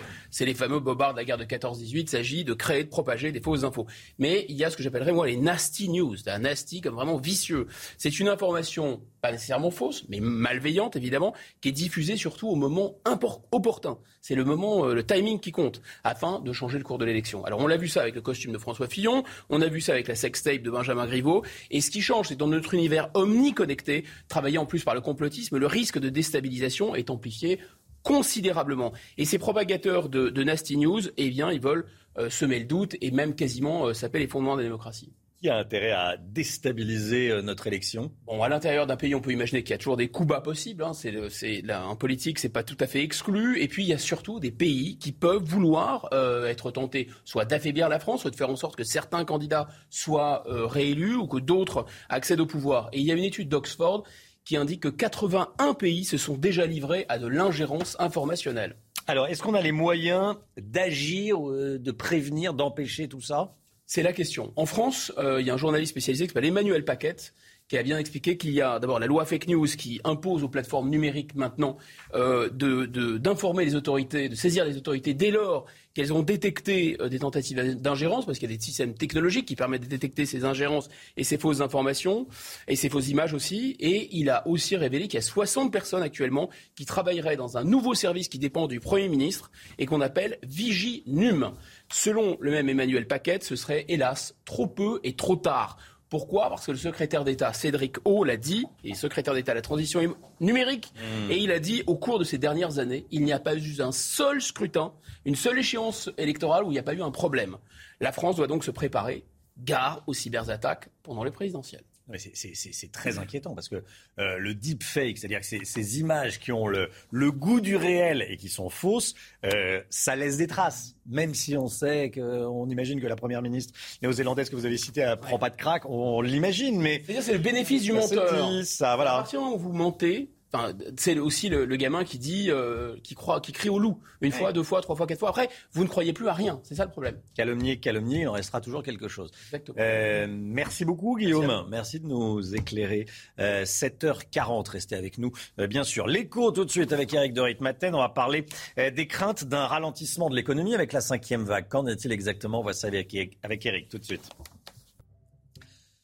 Eric, je vous pose la question, est-ce qu'il faut craindre un nouveau ralentissement de l'économie avec cette euh, cinquième vague? Écoutez, en tout cas, c'est la crainte euh, du gouvernement, mmh. du ministère de l'économie, parce qu'effectivement, euh, la rechute, elle peut arriver. à hein. remettre de l'argent au pot, par exemple, relancer le quoi qu'il en coûte, non merci, on a déjà donné, on a déjà vécu. Alors, la croissance en plus est bonne cette année, 6,3%, c'est la prévision, certains parlent même de 7%. L'année prochaine, oui, là, ça va tomber. Hein. En 2022, on serait autour de 3,8%. Mais bon, ça c'était prévu. Maintenant, est-ce qu'on peut encore descendre plus bas?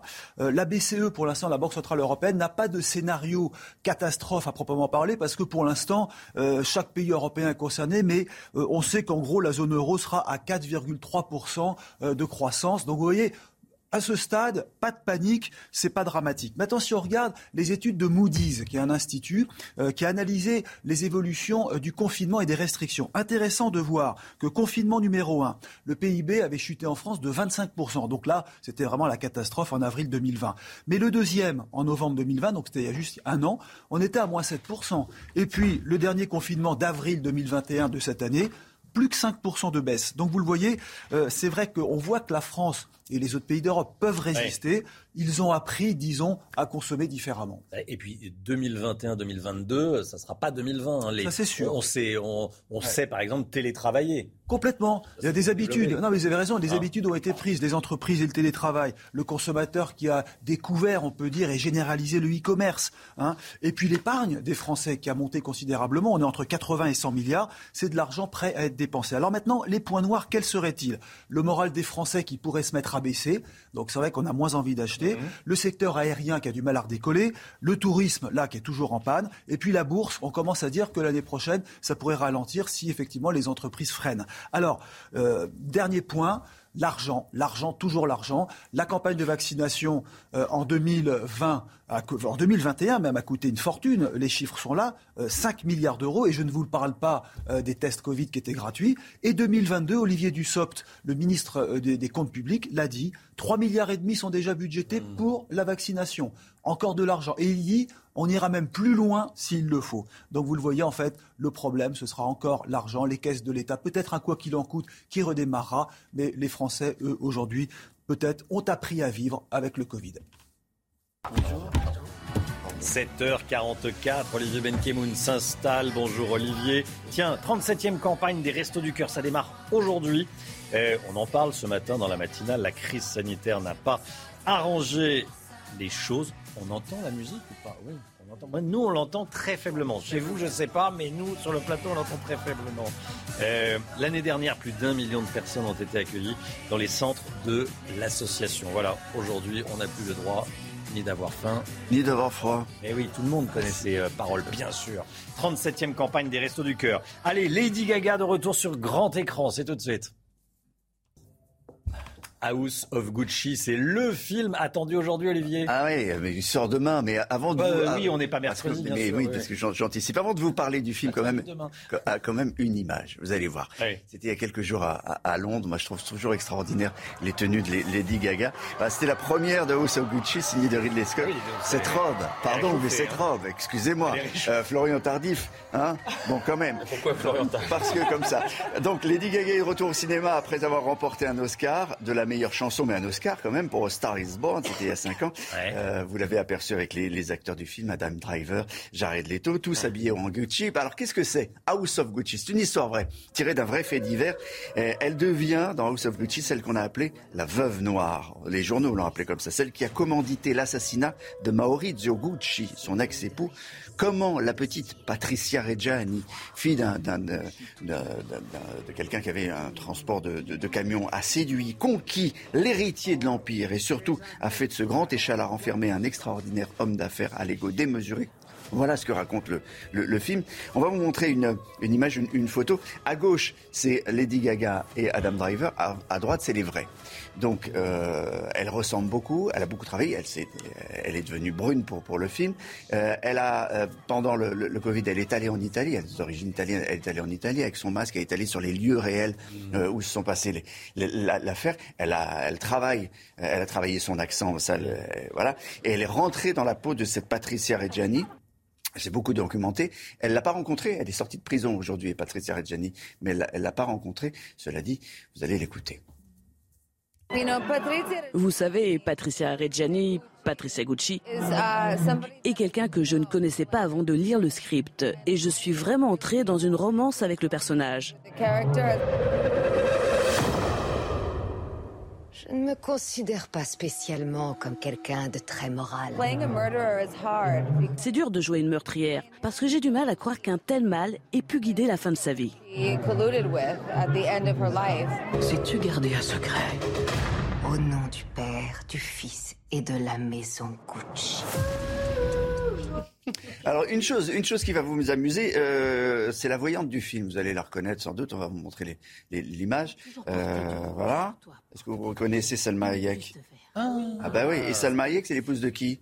Ah, de François-Henri Henri- Pinault. Exactement. Est le- qui est le patron de Gucci. Qui est le patron de Gucci, mais oui. Donc, Ah en oui, quelque sorte, il y a le, il y a, il y a le tampon officiel, il y a le tampon officiel dans, dans cette super production. On va le trouver, on va retrouver Al Pacino. Ah oui, ça veut dire que euh, Gucci valide, quoi. En Ouais, quelque ouais, sorte, La marque valide. Ouais. On va retrouver Al Pacino dans le rôle de l'oncle d'Amérique, qui est absolument génial, qui est très mafieux. Et puis on va, on va retrouver une petite française. Vous allez la voir. Ah. Camille Une petite Cotin, qui voilà. celle qui vole le cœur à la fin de Maurizio et qui va entraîner la, la- la vengeance. Voilà Camille Cotin, qui, on le rappelle, a démarré dans 10% la série Dominique Besniard. Sans doute qu'elle a été repérée à travers 10% euh, pour euh, sa carrière internationale. Et vous savez en que cette parlez. nuit- et vous savez que cette nuit, 10%, la saison 4, a reçu un International Academy Awards, en quelque sorte. C'est un Emmy Award de la meilleure comédie, euh, parce que euh, ben, la, la série est, était distribuée par Mérité, Netflix. hein. est distribuée par Netflix. Elle est vue dans, dans 200 pays. C'est la consécration pour Dominique Besniard qu'on on voit là, parce que c'est c'est son histoire qu'il a racontée. Vous savez combien de remakes dans le monde de cette série? Il y a 20 remakes. Dans, dans le monde, ouais. C'est donc c'est vraiment un succès hein, incroyable. Euh, Dominique Besnier a comparé euh, 10% à- au succès français de, de Truffaut, etc. Bon, c'est pas tout à fait ça, mais enfin, il a, il a pas tort en quelque sorte. C'est vraiment le rayonnement français. Mmh. euh, cette- cette- cette- Merci beaucoup, Olivier.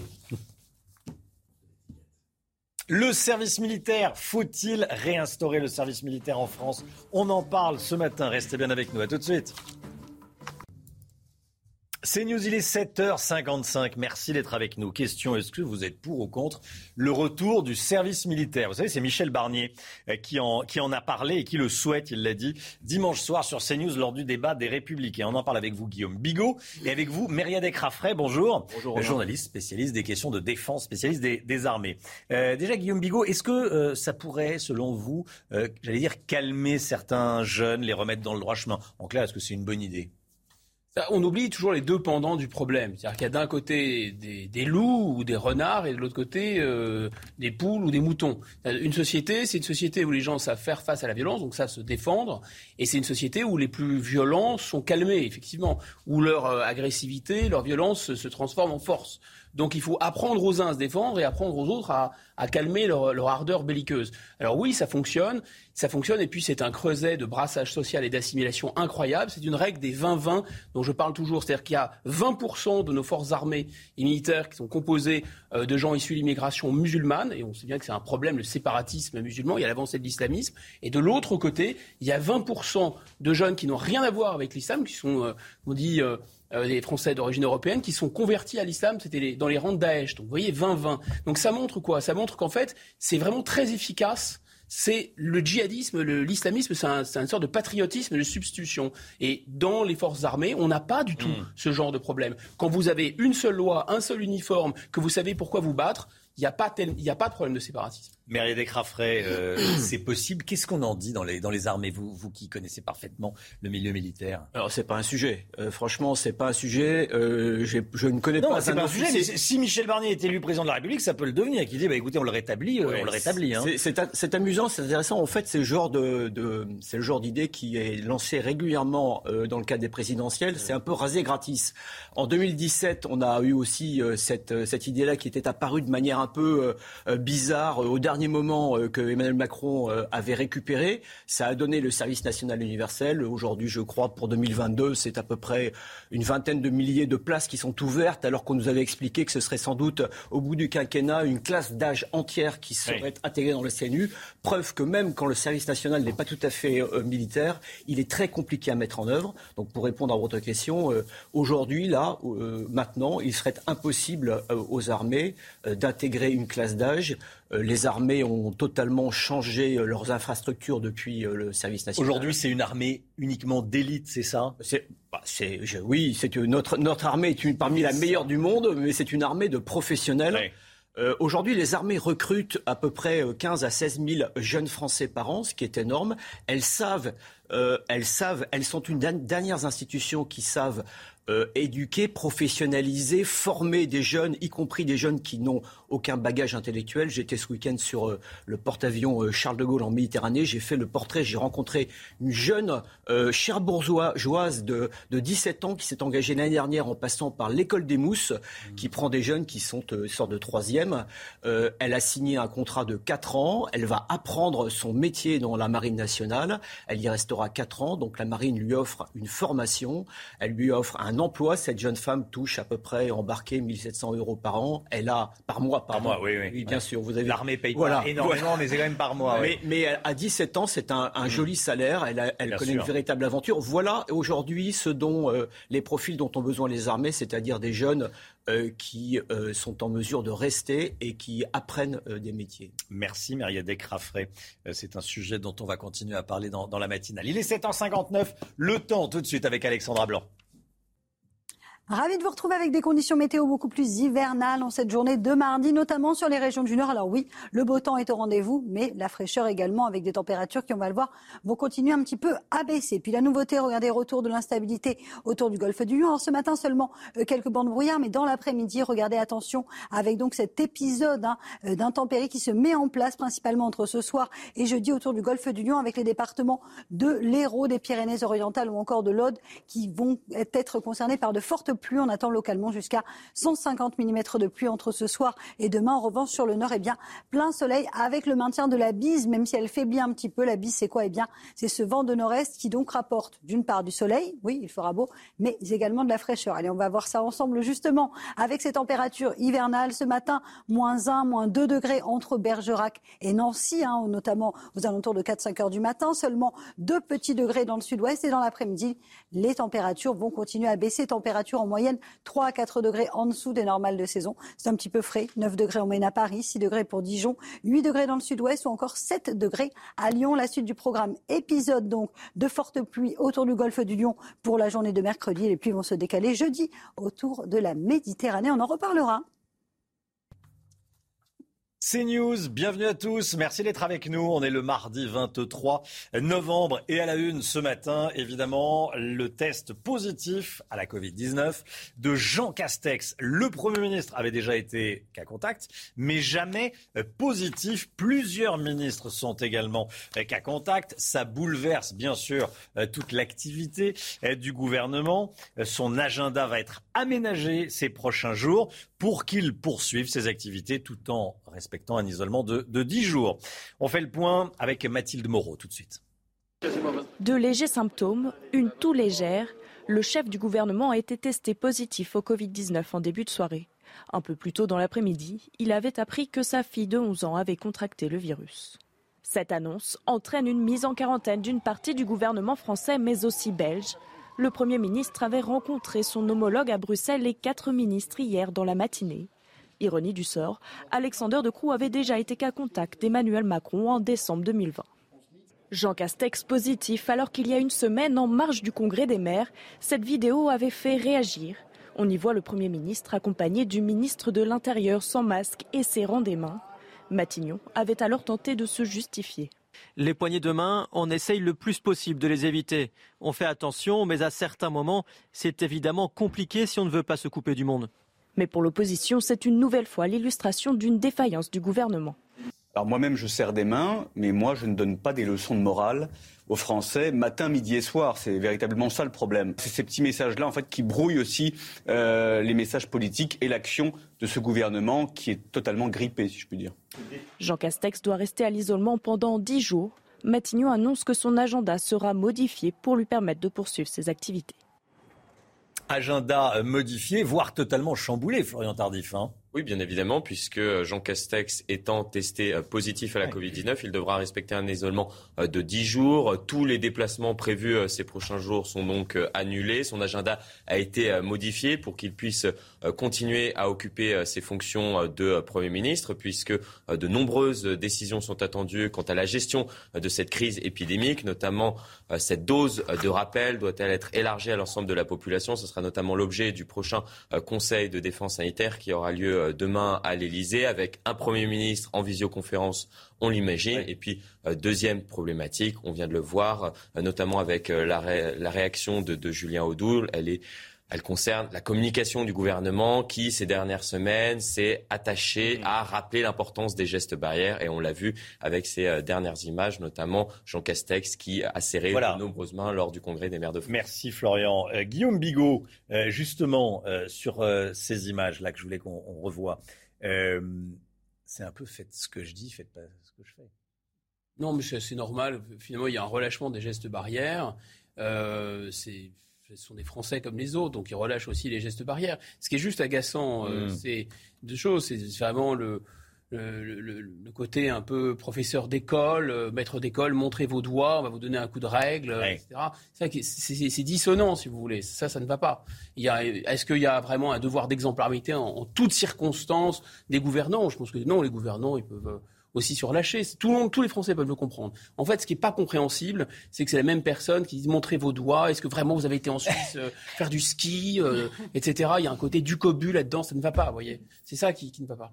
Merci Guillaume, merci Florian. Euh, un aide-soignant menacé avec un fusil à pompe, un médecin tenu en joue avec un fusil sur la tempe ces derniers jours en Guadeloupe les agressions physiques se sont multipliées, Chana. Hein. Et oui, des barrages érigés par les protestataires empêchent aussi les soignants d'aller travailler. Vincent Fernandez. Partout sur les routes, ces barrages filtrent la circulation. Les ambulances ou le personnel soignant y sont même parfois agressés ou menacés. L'agence régionale de santé alerte et dénonce l'inacceptable.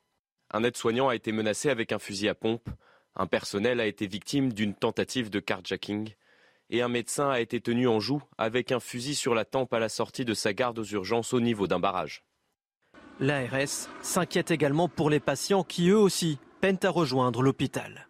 Beaucoup d'entre eux ben, n'arrivent pas à franchir les barrages, donc euh, n'arrivent pas à l'hôpital. Il y a du renoncement aux soins. On risque de se retrouver avec des gens qui vont probablement décéder euh, faute de prise en charge parce que la situation euh, les empêche d'arriver euh, dans le principal outil de soins du territoire. Des plaintes sont systématiquement déposées et des poursuites seront engagées, précise l'Agence régionale de santé. Voilà comment ça se passe en, Guadeloupe euh, actuellement. Éric Zemmour accélère sa campagne. Le polémiste devrait officiellement annoncer sa candidature dans le courant de la semaine prochaine. Hein. Et oui, avant un meeting de campagne prévu le 5 décembre. Et justement, hier, Éric Zemmour et ses équipes de campagne se sont réunis au Zénith de Paris pour préparer ce fameux meeting. C'est une question qui revient dans le débat politique et je voulais qu'on en parle ce matin dans la matinale. Euh, le retour du service militaire. Vous êtes très nombreux à, à réagir. C'est ce que souhaite Michel Barnier. Il veut réinstaurer un service militaire. Regardez ce que vous en pensez sur les réseaux sociaux. Je vous pose la question ce matin. Faut-il ou non réinstaurer un service militaire? C'est pas un sondage, c'est une consultation. Attention, euh, vous êtes pour à 73% contre à 27%. Écoutez le conseiller politique de Michel Barnier. Écoutez ce qu'il en dit. On sait ce constat est très largement partagé qu'on a perdu quelque chose et que si notre société se, euh, se, délite, c'est aussi parce qu'on a perdu ce grand moment fort euh, euh, d'unité nationale. Alors, ça a sans doute un coût, faut pas, faut pas se mentir de, de, le rétablir. et puis, il faut réfléchir aux formes nouvelles. Dans l'actualité, il y a également les violences dans le football avec une réunion ce matin au ministère de l'Intérieur, Chana. Hein. Et oui, une réunion d'urgence deux jours après les incidents survenus pendant le match OL-OM. L'objectif est clair, empêcher de nouveaux incidents en tribune depuis le début de la saison. Une longue série de sanctions a déjà été prise et pourtant, les violences s'accumulent. Nous sommes en direct avec euh, Louis Vix. Louis, euh, vous êtes en direct du ministère de l'Intérieur. Que faut-il attendre euh, de cette réunion? Une réunion euh, de travail extraordinaire, c'est comme ça qu'elle est présentée en tout cas, et c'est une première signe de l'importance de cette affaire, signe surtout que c'est l'affaire de trop et ces incidents euh, graves qui sont une nouvelle fois survenus euh, dimanche soir, qui polluent le football français, qui polluent aussi hein, l'image de notre pays tout simplement. Alors Gérald Darmanin a convoqué tout le monde autour de la table, Roxana Maracineanu, la Ligue de football professionnel, la Fédération française de football, des représentants de l'arbitrage, des présidents de certains clubs français, parmi les plus influents, parmi ceux les plus régulièrement aussi euh, cités dans ce genre d'affaires euh, depuis euh, le début de la saison. On imagine que ça va être un petit peu comme à l'école. Il est temps de changer les programmes, il est temps de changer les grilles de lecture des sanctions, de changer aussi la grille de lecture concernant la gravité de ces événements. On imagine peut-être que l'État va fixer un nouveau cadre législatif afin de permettre aussi à la Ligue de football professionnel et au président de sanctionner plus durement ceux euh, qui sont responsables de ces actes, car il est là le péché originel depuis le début de saison de la Ligue de football professionnel, d'avoir été trop laxiste au mois d'août après les incidents survenus entre Nice et l'Olympique de Marseille. Il y aura une prise de parole de la part des différents acteurs à l'issue de cette réunion tout à l'heure. Merci beaucoup Louis avec Talianso euh, pour les images. Il est 8h09. Restez bien avec nous sur CNews dans un instant. Laurence Ferrari reçoit Luc Ferry. À tout de suite. C'est News, il est 8h16. Bienvenue à tous. Laurence Ferrari, vous recevez ce matin Luc Ferry. Bonjour Luc Ferry. Bonjour Laurence. Bienvenue dans la matinale de CNews, une histoire de la philosophie. Vous la publiez euh, pour les nuls, soi-disant, mais en fait, c'est pas du tout pour les nuls. On en parlera dans un instant. Au contraire. C'est le titre de la collection. C'est un, très très euh, grand euh, manuel. on va parler un peu de l'actualité, de ce qui se passe aujourd'hui à la fois en Guadeloupe et dans d'autres pays européens. Cette flambée de violence, avec pour prétexte l'anti-vax, l'anti, encore une fois, obligation de se faire vacciner, le pass sanitaire. Qu'est-ce que ça recouvre pour vous euh, si on parle hein, peut-être euh, de philosophie. C'est la grande peur des peuples de se faire enfermer, euh, de se faire opprimer? Il y a toujours eu des réactions paranoïaques. Si vous prenez les années 30, c'était mille fois pire qu'aujourd'hui. Regardez l'antisémitisme des années 30 avec les, protocoles des sages de Sion, les, juifs qui tirent les ficelles, tout ça était omniprésent dans la dans l'Europe hein, et en particulier dans la France des années 30. Donc euh, c'est pas une nouveauté. simplement, il est il est il est vrai que les je ne vais pas accuser les chaînes d'information, mais il est vrai que comme on s'intéresse davantage euh, au, à ce qui fait problème qu'au train qui arrive à l'heure, on a une médiatisation extrêmement forte des mouvements anti-vax euh, ou des mouvements anti-pass. Alors euh, ça fait partie de l'information. Ah, bien sûr, non, non, prenez pas, pas comme une critique, comme une critique des médias. On peut pas faire autrement. Mais en même temps, je pense que c'est, ça reste quand même archi minoritaire parce que la réponse aux anti-vax, c'est qu'il y a combien de Français qui sont vaccinés aujourd'hui? 53 millions, plus de 50 millions. Donc c'est la vraie réponse. Et, au fond, on a répondu à ces, à ces gens-là par, le, par la piqûre dans le bras. Et donc en vérité, ce qu'on devrait d'abord montré, c'est que 52 ou 53 millions des Français sont vaccinés, ce qui veut dire qu'ils ont accepté très raisonnablement cette vaccination. Bien sûr, mais, les antivax nous retournent l'argument en disant mais regardez, il y a des malades parmi les gens vaccinés, donc le vaccin ne sert à rien. Oui, c'est d'une telle bêtise que les bras m'en tombent des mains, comme on dit, parce que et si imaginez, c'est le raisonnement de, Gilles Pialot qui, dans, dans l'Express, hein, qui a fait un très bon papier là-dessus. Imaginez qu'il y ait 100% des Français qui soient vaccinés. Écoutez bien le raisonnement. 100% des Français sont vaccinés. Comme le vaccin ne protège qu'à 80 ou 90%, forcément tous ceux qui auront quand même la maladie seront des malades dans, parmi les vaccinés. Et donc on pourra dire, mais c'est l'argument est complètement idiot. Ah, regardez, le vaccin ne protège pas. La preuve, c'est que euh, tous les malades sont des malades vaccinés. Voilà. Évidemment, par définition, s'il y avait 100% de vaccinés en France, tous les malades de la Covid seraient des malades vaccinés. Mais ça, veut simplement dire, et tout le monde le sait, que le, le, vaccin ne protège pas à 100%, ce qui est vrai. Le Premier ministre a tout de même euh, parlé hier à propos de la Guadeloupe. Il a dit qu'il y aurait euh, une mission de dialogue installée, qu'il fallait convaincre, accompagner humainement les personnels soignants qui ne veulent pas se faire vacciner. Il faut aller sur ce chemin du dialogue plus que de la répression bah, Il faut quand même ouvrir aussi le passage vers l'hôpital. C'est quand même ça le vrai scandale en Guadeloupe. Moi, j'adore ce territoire. J'aime beaucoup la Guadeloupe. J'y ai des amis, des vrais amis d'ailleurs. Mais je pense qu'il faut ouvrir le passage vers l'hôpital. Ça, c'est absolument inacceptable. Après, on peut toujours et on doit évidemment discuter, dialoguer si tant est que ce soit possible. Vous savez, il y a une composante paranoïaque à proprement parler. C'est vraiment au sens psychopathologique du terme. Il y a une composante paranoïaque dans les, dans, dans les mouvements anti-vax avec l'idée on nous trompe, on nous ment, euh, il, y a, il, y a, des complots derrière, il y a George Soros, il y a Bill Gates, enfin toutes ces âneries qu'on entend. Voilà, la 5G, on va nous implanter des puces, etc. Bon, il y, a, une composante euh, cliniquement, si je puis dire, paranoïaque. Et, avec les paranoïaques, la discussion est impossible. Moi, j'avais une, euh, je connaissais une dame quand, j'étais gamin, elle voyait des Mickey dans son évier. Bon, je lui disais, mais non, euh, Augustine, elle s'appelait Augustine. les Mickey, ça vit pas dans les éviers, c'est pas possible. La seule chose qu'elle en a déduit, c'est que j'étais de mèche avec les Mickey. J'ai jamais réussi à la convaincre. Il n'empêche que les Guadeloupéens ont euh, se rappelle du scandale du chlordécone. On leur a menti pendant des années euh, sur ce pesticide hautement toxique euh, qui a été interdit aux États-Unis et qui continue à être utilisé dans les Antilles. Donc, mais, là, c'est le monde entier qui se vaccine. C'est-à-dire que là, là, c'est pas simplement la métropole, c'est pas l'opposition entre Paris et la, et la Guadeloupe que je connais bien et qui en effet existe. Il y a toute une histoire derrière. Donc en effet, il faut leur parler. Mais là, c'est le monde entier qui se vaccine. Et dans les pays où la, la vaccination n'a pas été n'a pas été vraiment populaire, si je puis dire, comme le Brésil, mais même comme les États-Unis, le nombre de morts est faramineux. Donc euh, il faut quand même euh, bien voir que c'est pas c'est pas un débat entre Paris et la Guadeloupe, c'est un débat mondial. Donc il faut réfléchir. En plus, ce vaccin ARN est absolument génial. Quand on comprend un peu comment ça fonctionne, c'est un vaccin extraordinaire. C'est le vaccin le plus sûr de toute l'histoire de la vaccination. bon. Sur la résurgence de ces petites euh, éruptions de violence hein, hein, dans toute l'Europe, hein, d'ailleurs, est-ce qu'il n'y a pas quelque chose de des grandes pulsions de la vie? C'est-à-dire, on a vécu dans cette obsession de la mort et de Thanatos. Est-ce que maintenant on passe pas à autre chose Non, c'est pas exact. Enfin, pardon, excusez-moi, mais je pense que ce qu'il y a euh, derrière, si vous voulez, il faut quand même réfléchir sur le fond qui est derrière, c'est que les grands récits euh, religieux se sont effondrés en Europe. Il y avait, pour garder les chiffres en tête parce qu'ils sont fascinants, il y avait 90% de Français baptisés catholiques en 1950. Ils sont 30% aujourd'hui. Il y avait 45 000 prêtres en France en 1950. Ils sont 5 ou 6 000 aujourd'hui.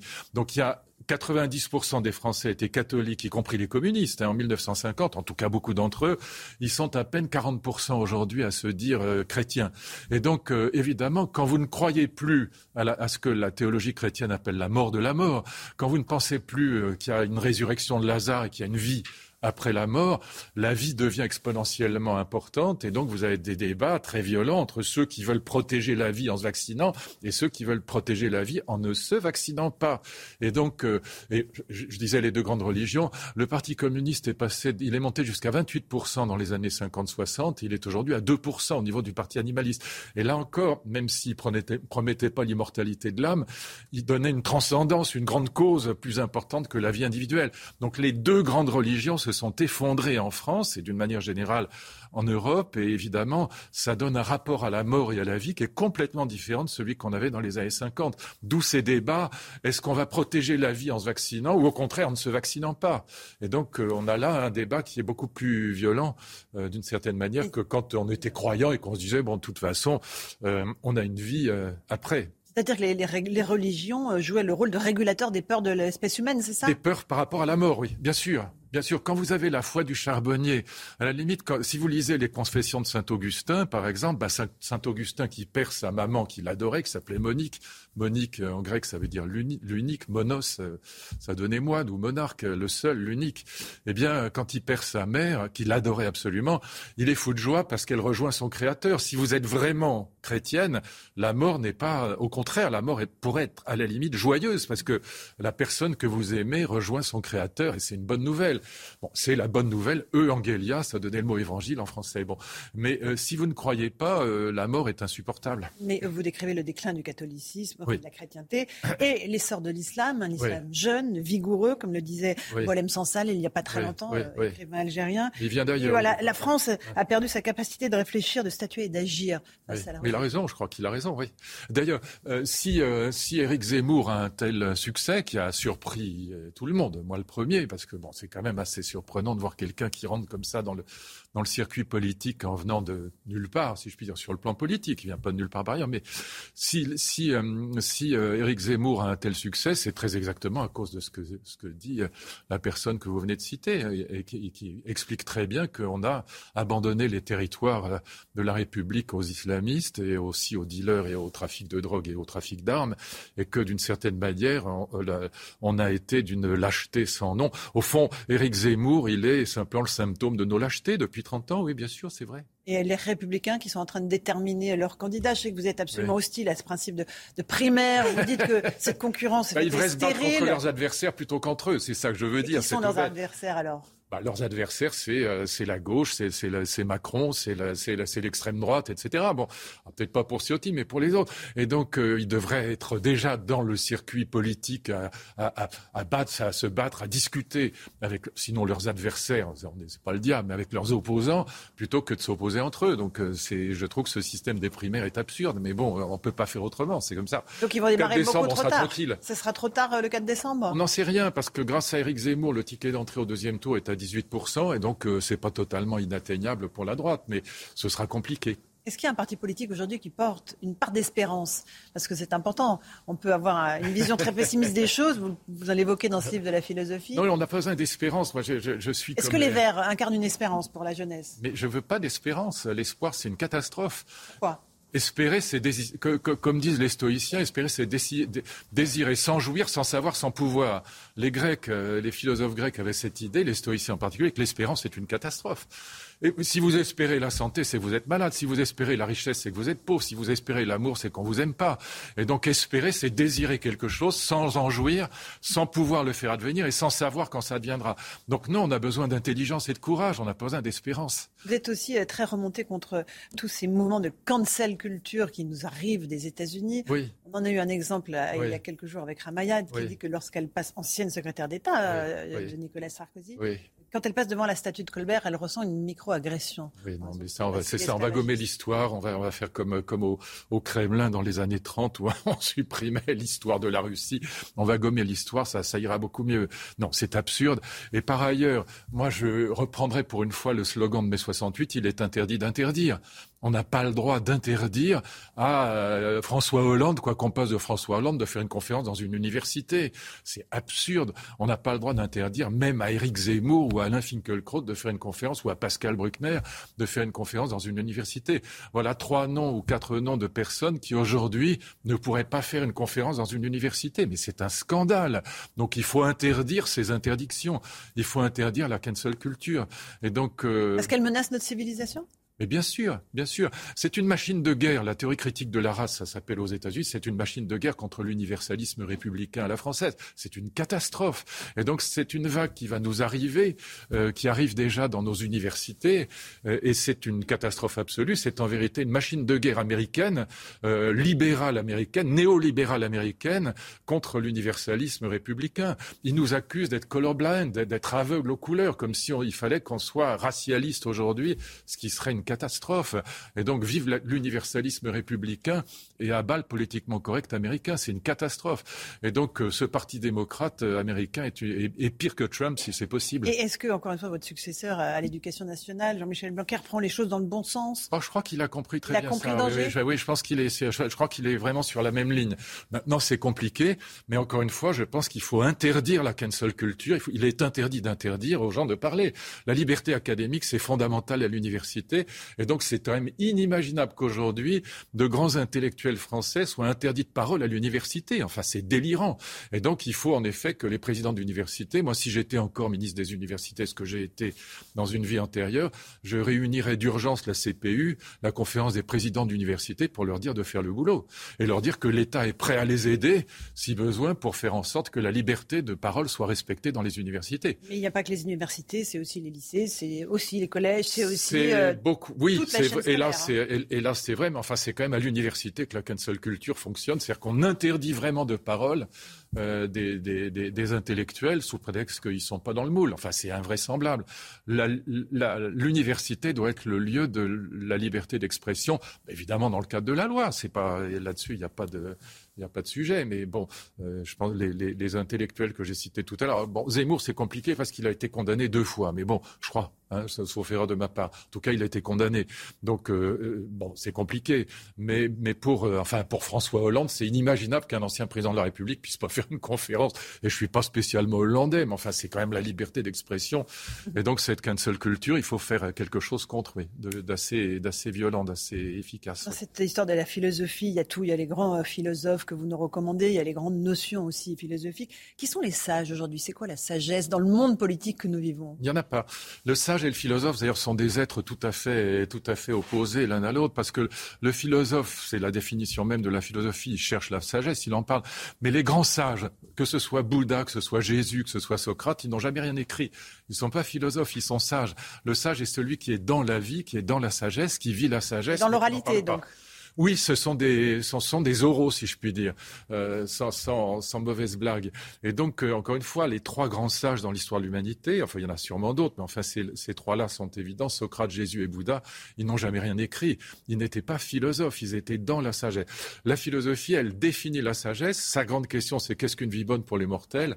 Et je raconte les grandes réponses à cette question qui, qui sont... Les réponses sont fascinantes, elles sont grandioses. Mais on peut être un philosophe génial et être un salaud. Euh, on n'est pas forcément un sage. Il y a des très grands écrivains qui sont des salauds. Et qu'est-ce qu'une Céline, vie, qu'est-ce qu'une vie réussie? Qu'est-ce qu'une vie réussie, Luc Ferry? En deux secondes. Vous avez deux heures.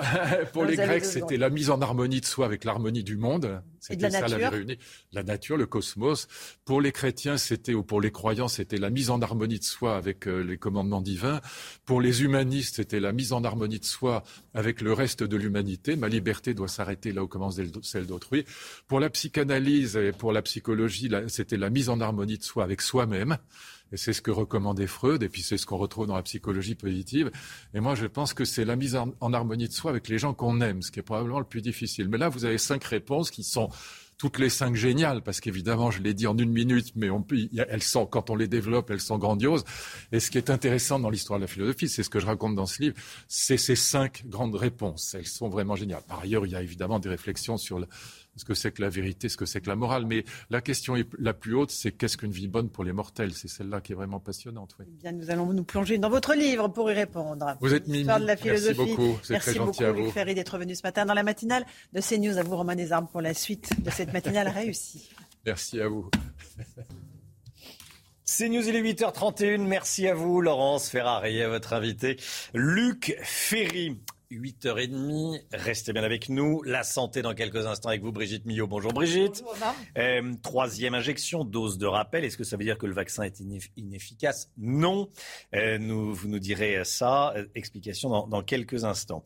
On va parler de la dose de rappel. Hein, ça, ça, c'est le sujet de conversation dans les, dans les familles. Comment établir et rétablir l'ordre en Guadeloupe? Situation explosive sur place, euh, nous dit le, le, gouvernement, nous dit le, le, président de la République qui appelle au calme. Jean Castex a annoncé hier soir la création d'une instance de dialogue. Comment est-ce qu'on rétablit l'ordre? On sera dans un instant en direct avec Daniel Cerdan, ancien membre du GIGN, auteur du livre GIGN engagé pour la vie. Daniel Cerdan qui sera en direct avec nous dans quelques instants, qui est déjà connecté. Bonjour Daniel Cerdan et à tout de suite. Et puis, situation euh, tendue dans le milieu du sport. Ce matin, réunion au sommet au ministère de l'Intérieur. On va en parler, bien sûr. Mais tout d'abord, à la une, Jean Castex positif à la Covid-19. On l'a appris à 21h hier soir. C'est une première pour le chef du gouvernement. Euh, son agenda va être aménagé dans les prochains jours.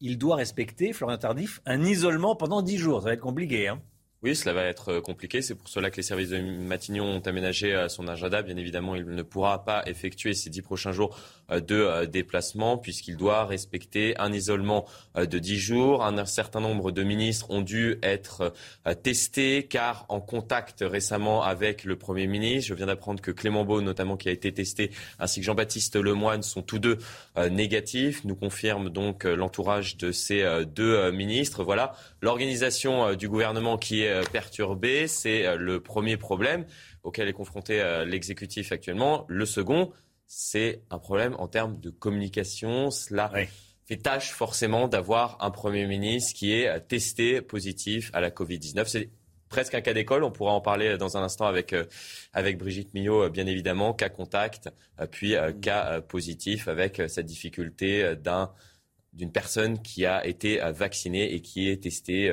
5-6 euh, mois plus tard positif à la Covid-19. il, a, reçu deux doses du vaccin au, printemps. Euh, on s'excuse auprès de la Belgique, bien sûr, puisque pour la deuxième fois, des membres de l'exécutif belge sont son cas contact à cause de Français, hein, euh, Chana. Et oui, pour la deuxième fois, vous l'avez dit, il s'agit du Premier ministre belge et de quatre autres ministres. Tous s'étaient retrouvés à Bruxelles hier matin euh, avec Jean Castex pour une réunion sur le thème de la sécurité. Et rappelez-vous, en décembre 2020, ce même Premier ministre hmm. belge avait déjà été contraint à l'isolement quelques jours après sa rencontre avec Emmanuel Macron, testé positif. Voilà, Jean Castex qui, il y a une semaine, serrait des mains, euh, saluait tout le monde, sans masque. Et on va regarder ces images. C'était dans le cadre du congrès des maires. Ça fait beaucoup réagir. Bien sûr, sur les, réseaux sociaux. Bon, il y avait le pass sanitaire là. Hein. Le pass sanitaire était, euh, était réclamé. Mais bon, euh, forcément, ça fait réagir à tel point que Matignon a publié un communiqué. Les poignées de main, on essaye le plus possible de les éviter. On fait attention, mais à certains moments, c'est évidemment compliqué si on ne veut pas se couper du monde, si le Premier ministre veut être au contact des Français et des élus. Voilà ce que l'on peut dire donc sur le test positif du Premier ministre à la Covid-19. En Guadeloupe, un aide-soignant menacé euh, avec un fusil à pompe, un médecin tenu en joue avec un fusil sur la tempe. Ces derniers jours, les agressions physiques se sont multipliées, Chana. Hein. Et oui, elles sont d'une rare violence. Des barrages érigés par les protestataires empêchent également les soignants de se rendre euh, au travail. Voilà, et des armes de guerre et des munitions volées dans les locaux de la douane en Guadeloupe. Les faits se sont déroulés dans la nuit de vendredi à samedi. Un coffre a été euh, dérobé avec à l'intérieur un fusil à pompe de calibre 12, un pistolet automatique, cinq pistolets mitrailleurs. Les voleurs seraient repartis à bord de la vedette des gardes-côtes. On est en direct avec Daniel Cerdan, ancien membre du GIGN, auteur du livre GIGN, engagé pour la vie. Merci beaucoup d'être en direct avec nous euh, ce matin dans, dans la matinale CNews. Comment est-ce qu'on travaille quand on arrive sur un terrain comme la Guadeloupe pour pacifier les choses?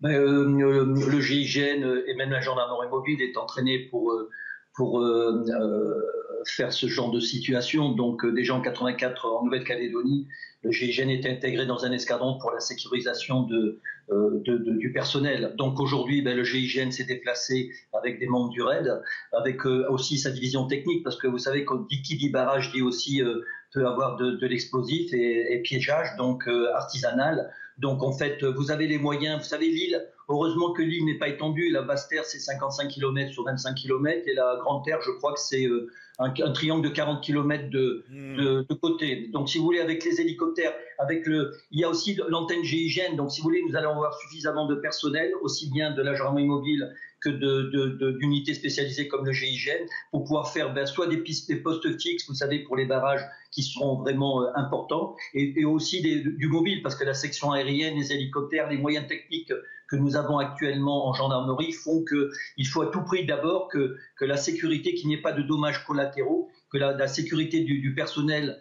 et, et c'est pas évident avec le vol des armes, les, milliers de munitions qui ont été prises.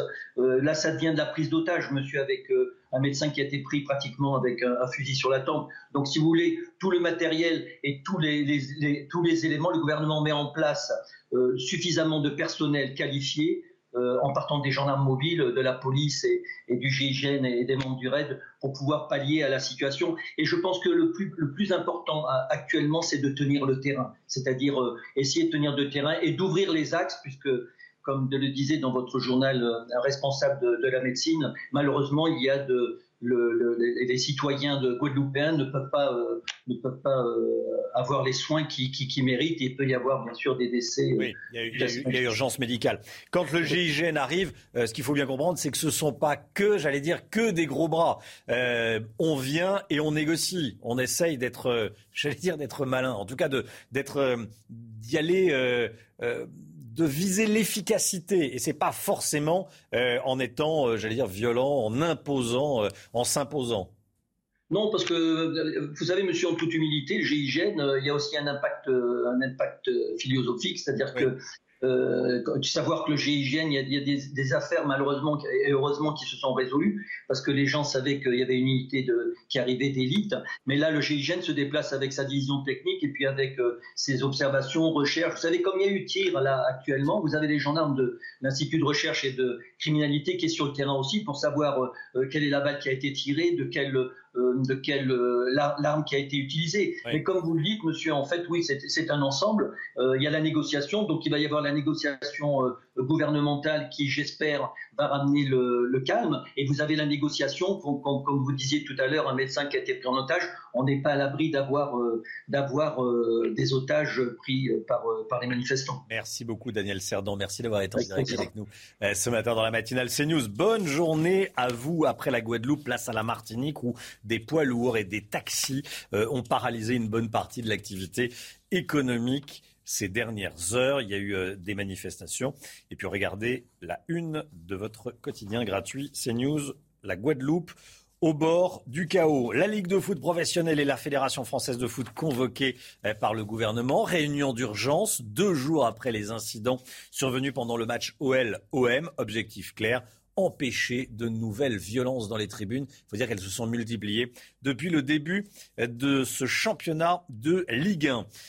Une revalorisation de 500 euros par mois pour les sages-femmes. Le gouvernement a annoncé hier soir la signature d'un nouveau protocole d'accord, Chana. Hein. et oui, il inclut une prime d'exercice médical de 240 euros net par mois à partir de février, une augmentation salariale de 70 euros net à partir de mars pour les sages-femmes des hôpitaux publics. Et en additionnant ces mesures aux 183 euros du Ségur de la santé versé euh, depuis fin 2020, eh bien, le compte est bon, on arrive à 501 euros exactement. Éric Zemmour accélère. Le polémiste devrait euh, officiellement annoncer sa candidature dans le courant de la semaine prochaine, avant un premier meeting de campagne le 5 décembre. Et justement, hier, Éric Zemmour et ses équipes se sont réunis au Zénith de Paris euh, pour se préparer. Guillaume Bigot, euh, Éric Zemmour va annoncer sa candidature, probablement avant le 5. Il, il faut qu'il y aille là maintenant, j'allais dire. Oui, pour euh, deux raisons. D'abord, parce mmh. qu'il peut y avoir un effet de, lassitude. Euh, il attend aussi un effet de rebond, parce qu'on a vu qu'il y avait, il y avait une sorte de patinada, si j'ose dire, mmh. dans, la, dans la campagne. Et, euh, et, par ailleurs, il y a aussi la candidature, ce qui va sortir du chapeau du Congrès LR. Donc, il doit se positionner aussi. Donc, il y a trois bonnes raisons. Relancer sa campagne, changer de dimension aussi, peut-être. Et puis surtout, faire pièce à ce que euh, la, droite LR va, va imposer comme candidat. C'est une question qui revient dans le débat politique à cinq mois de la présidentielle. Est-ce qu'il faut rétablir le service militaire? C'est en tout cas euh, la proposition faite par Michel Barnier. C'était dimanche soir dans le débat des LR sur CNews et Europe 1. Hein, oui, s'il est élu candidat, il proposera de remettre en place le système du service militaire au sein des armées et de la police, notamment 25 ans après sa disparition. Julien Audoul, porte-parole du Rassemblement national, était notre invité ce matin et il y est également favorable. Écoutez où les menaces n'ont jamais été aussi grandes euh, dans le monde pour notre pays. Euh, je pense que c'est important que la jeunesse euh, retrouve le sentiment d'appartenir à une nation, retrouve le collectif, retrouve des valeurs. Aujourd'hui, on a toute une jeunesse qui est déconnectée du pays. On voit qu'il y a une jeunesse qui se communautarise, qui est en rupture, on le voit dans les quartiers, qui affronte les forces de l'ordre qu'elle considère comme des bandes rivales. Donc le service militaire, à mon sens, est une bonne mesure pour retisser ce lien indispensable entre l'armée et la nation. Et on vous pose la question ce matin sur le compte Twitter de CNews.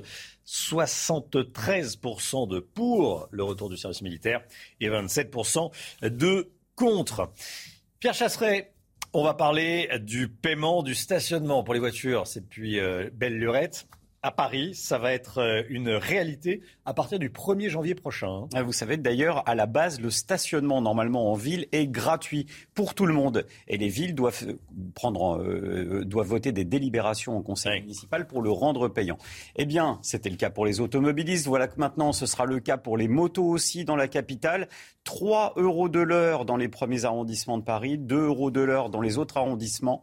Un pass à 90 euros par mois pour pouvoir stationner. La chasse aux moteurs est ouverte dans la ville de Paris. On le savait, mais maintenant, même les motos y passent. Bon, toujours pas de, de, paiement, en revanche, pour les vélos et les trottinettes, même si la plupart sont stationnés absolument n'importe comment. Ah oui, il y a deux poids, deux mesures. Hein. Les vélos, ils ont le droit de griller les feux. Enfin, ils n'ont pas le droit, mais ils le font. Euh, ils ont le droit de se garer n'importe où. Les trottinettes, on les jette au milieu de la route je grossis un tout petit peu le trait, mais euh, on les pas loin. À peine, hein. À peine, à peine. C'est vrai qu'on les retrouve sur les trottoirs, au milieu de bon. Brigitte, non, vous avez visiblement vous êtes remonté. Ah, les pistes cyclables, les automobilistes. on, les, on les, trouve partout, par terre, sur les trottoirs, absolument partout. Ouais. Allez, on va parler. On a beaucoup d'accidents et on n'en parle jamais. Merci Et merci Brigitte. Tout va bien pour l'instant. Jean-Pierre Pernaud se veut rassurant après avoir annoncé hier soir être atteint d'un cancer du poumon. L'une des personnalités préférées des Français s'est confiée dans une vidéo publiée sur les réseaux sociaux. Il a appris cette maladie au mois de mai dernier. Il a subi une première opération en juillet. Son traitement continue. En 2018, il avait déjà été opéré d'un cancer de la prostate. Donc euh, Jean-Pierre Pernaud qui apprend euh, donc qu'il est atteint d'un cancer du poumon, qui a appris en mai dernier euh, qu'il est atteint d'un cancer du poumon. La santé, Brigitte Millot, tout de suite. Brigitte Millot, on va parler de la troisième dose, de la dose de rappel qui n'est pas synonyme d'inefficacité du vaccin. C'est pas parce qu'il y a besoin d'une troisième dose que le vaccin est inefficace, c'est ça? Voilà, c'est un petit peu ça, parce que ça circule pas mal. Euh, en fait, il faut rappeler un petit peu l'objectif, le, enfin comment se passe une vaccination. La vaccination, c'est un leurre. C'est-à-dire qu'en fait, on va vous injecter quelque chose qui va leurrer votre organisme, qui va lui faire croire qu'il est infecté, alors que c'est quelque chose, c'est pas un agent pathogène virulent, hein, mais euh, ça va leurrer notre organisme, qui du coup va se mettre à fabriquer des défenses, des anticorps, euh, qui aussi va fabriquer des cellules mémoire, ce qu'on appelle l'immunité mémorielle, de manière à ce que si un jour l'agent pathogène virulent venait à se présenter, notre armée défense soit non seulement prête, conséquente, mais mobilisable rapidement. Parce qu'en fait, il faut bien comprendre que c'est toujours une course de vitesse entre l'agent infectieux et nos défenses immunitaires. Si l'agent infectieux arrive, a le temps euh, de se développer, etc., le temps que nos défenses arrivent, si ça prend du temps, eh ben on aura le temps de développer la maladie. Donc l'idée, effectivement, et on le sait, avec les vaccinations. Euh, je rappelle que pour Moderna, par exemple, il faut attendre 14 jours après la deuxième injection pour, que, pour être protégé. Donc tout ça, ça prend du temps. Et donc voilà comment marche la vaccination. Ce qu'il faut bien comprendre, c'est que cette euh, vaccination, il faut aussi nos cellules mémorielles, justement celles qui ont la mémoire et qui seront capables de prévenir notre armée de défense, de lui dire d'arriver devant tel agent infectieux, parce qu'en fait, on a des cellules spécifiques qui ont une mémoire spécifique de tel agent, mais pas tel autre, puis tel autre. Il faut avoir une mémoire. C'est pas une mémoire contre tous les agents. C'est à chaque fois spécifique d'un agent pathogène. Donc il faut absolument euh, booster cette mémoire. Et c'est ce qu'on fait avec le rappel. Le rappel, il est là pour booster notamment nos, cellules mémoire qui sont dans les ganglions généralement et leur dire, voilà, soyez prêtes et hop, comme ça, ils les font retravailler. C'est comme si nous, on récitait en permanence quelque chose pour l'apprendre par cœur. Voilà, il faut absolument stimuler aussi notre immunité mémorielle. Voilà à quoi sert le rappel. Et je vous rappelle que euh, ça existe déjà pour tous les vaccins. Je vous ai fait un petit tableau, enfin je vous ai pas fait, il, a été, il, est comme ça, il est tout fait, de, des 11 vaccins qui sont obligatoires depuis le 1er janvier. Les, rappels, par exemple, pour le DT polio, c'est au bout de 20 ans maintenant. Regarde, regardez. non, non, là, vous parlez oui. Bien sûr, ça dépend des maladies. Mais regardez, là, ça choque personne que pour toutes ces pathologies, euh, sur toutes ces vaccinations chez les enfants, on fait un rappel. Regardez, diphtérie, tétanos, polio, coqueluche, hémophilus, on fait des rappels. Oui, oui, oui, Donc voilà, c'est pas parce qu'on fait des rappels que le vaccin ne marche pas. Ça ne viendra à l'idée de personne de remettre en cause l'efficacité euh, diphtérie, tétanos, polio. Donc c'est tout à fait normal de faire un rappel. Et en plus, on s'est aperçu avec ce booster, avec ce rappel, puisqu'il existe maintenant, il est mis en place en Israël depuis le mois de juillet. Et puis, de, de nombreuses études ont été faites. En plus, on sait que c'est hyper rapide. C'est-à-dire qu'en fait, après le rappel, vos anticorps sont multipliés le, par 10, mais en plus en 48 heures. C'est-à-dire qu'en fait, votre armée de défense, elle peut être mobilisée en 48 heures. Ce qui est important, c'est d'avoir... Parce que, je vous dis encore une fois, c'est toujours une question de vitesse. Si vous laissez le virus s'installer, il a le temps de se multiplier, il se multiplie très vite. Donc il faut que notre armée de défense soit là très rapidement. Et ce qui veut dire aussi, puisque demain on a un conseil de défense sanitaire, c'est qu'a priori, si on le fait pour les nourrissons, c'est pas qu'une question d'âge, puisque pour l'instant, c'est simplement pour les plus de 65 ans et ça devrait l'être pour les plus de 50 ans à partir du 1er décembre. Les nourrissons, on leur fait. Je ne vois pas pourquoi on ne le ferait pas à toute la population. Donc voilà, je pense que ça va être un booster, un troisième, euh, une troisième dose, je pense, pour tous les adultes, euh, en tout cas une recommandation, pas une obligation, mais recommandé de faire ce, ce rappel. Sérieusement recommandé. pas une obligation, mais bon. mais euh, non, non, c'est sérieusement recommandé. Merci. Après, peut-être qu'avec ce qui s'est passé avec M. Castex, qui a été testé positif, peut-être que même dans les endroits où il y a le pass, demain, ils annonceront peut-être de porter le On ne sait pas hein, s'il a été contaminé pendant, en serrant des mains au Congrès des maires. Oui, mais vous, comme vous l'avez dit, ça a quand même. On, a beaucoup parlé. Hein. Et sa fille là, donc c'est peut-être euh, dans la famille. Bon, bref. En tout cas, il faut tout faire pour limiter la transmission et la. Éviter. Merci beaucoup, Brigitte. CNews 8h50. Merci d'avoir choisi CNews pour démarrer votre journée. On se retrouve demain matin 5h55 avec Chana Lousteau, avec le docteur Millot, avec Pierre Chasseret, avec Florian Tardif et tout le reste de l'équipe dans un instant. C'est l'heure des pros avec Pascal Pro et tous ses invités. Belle journée à vous sur CNews. Hey, it's Danny Pellegrino from Everything Iconic. Ready to upgrade your style game without blowing your budget? Check out Quince. They've got all the good stuff shirts and polos, activewear, and fine leather goods, all at 50 to 80% less than other high end brands. And the best part? They're all about safe, ethical, and responsible manufacturing. Get that luxury vibe without the luxury price tag. Hit up quince.com slash upgrade for free shipping and 365 day returns on your next order. That's quince.com slash upgrade.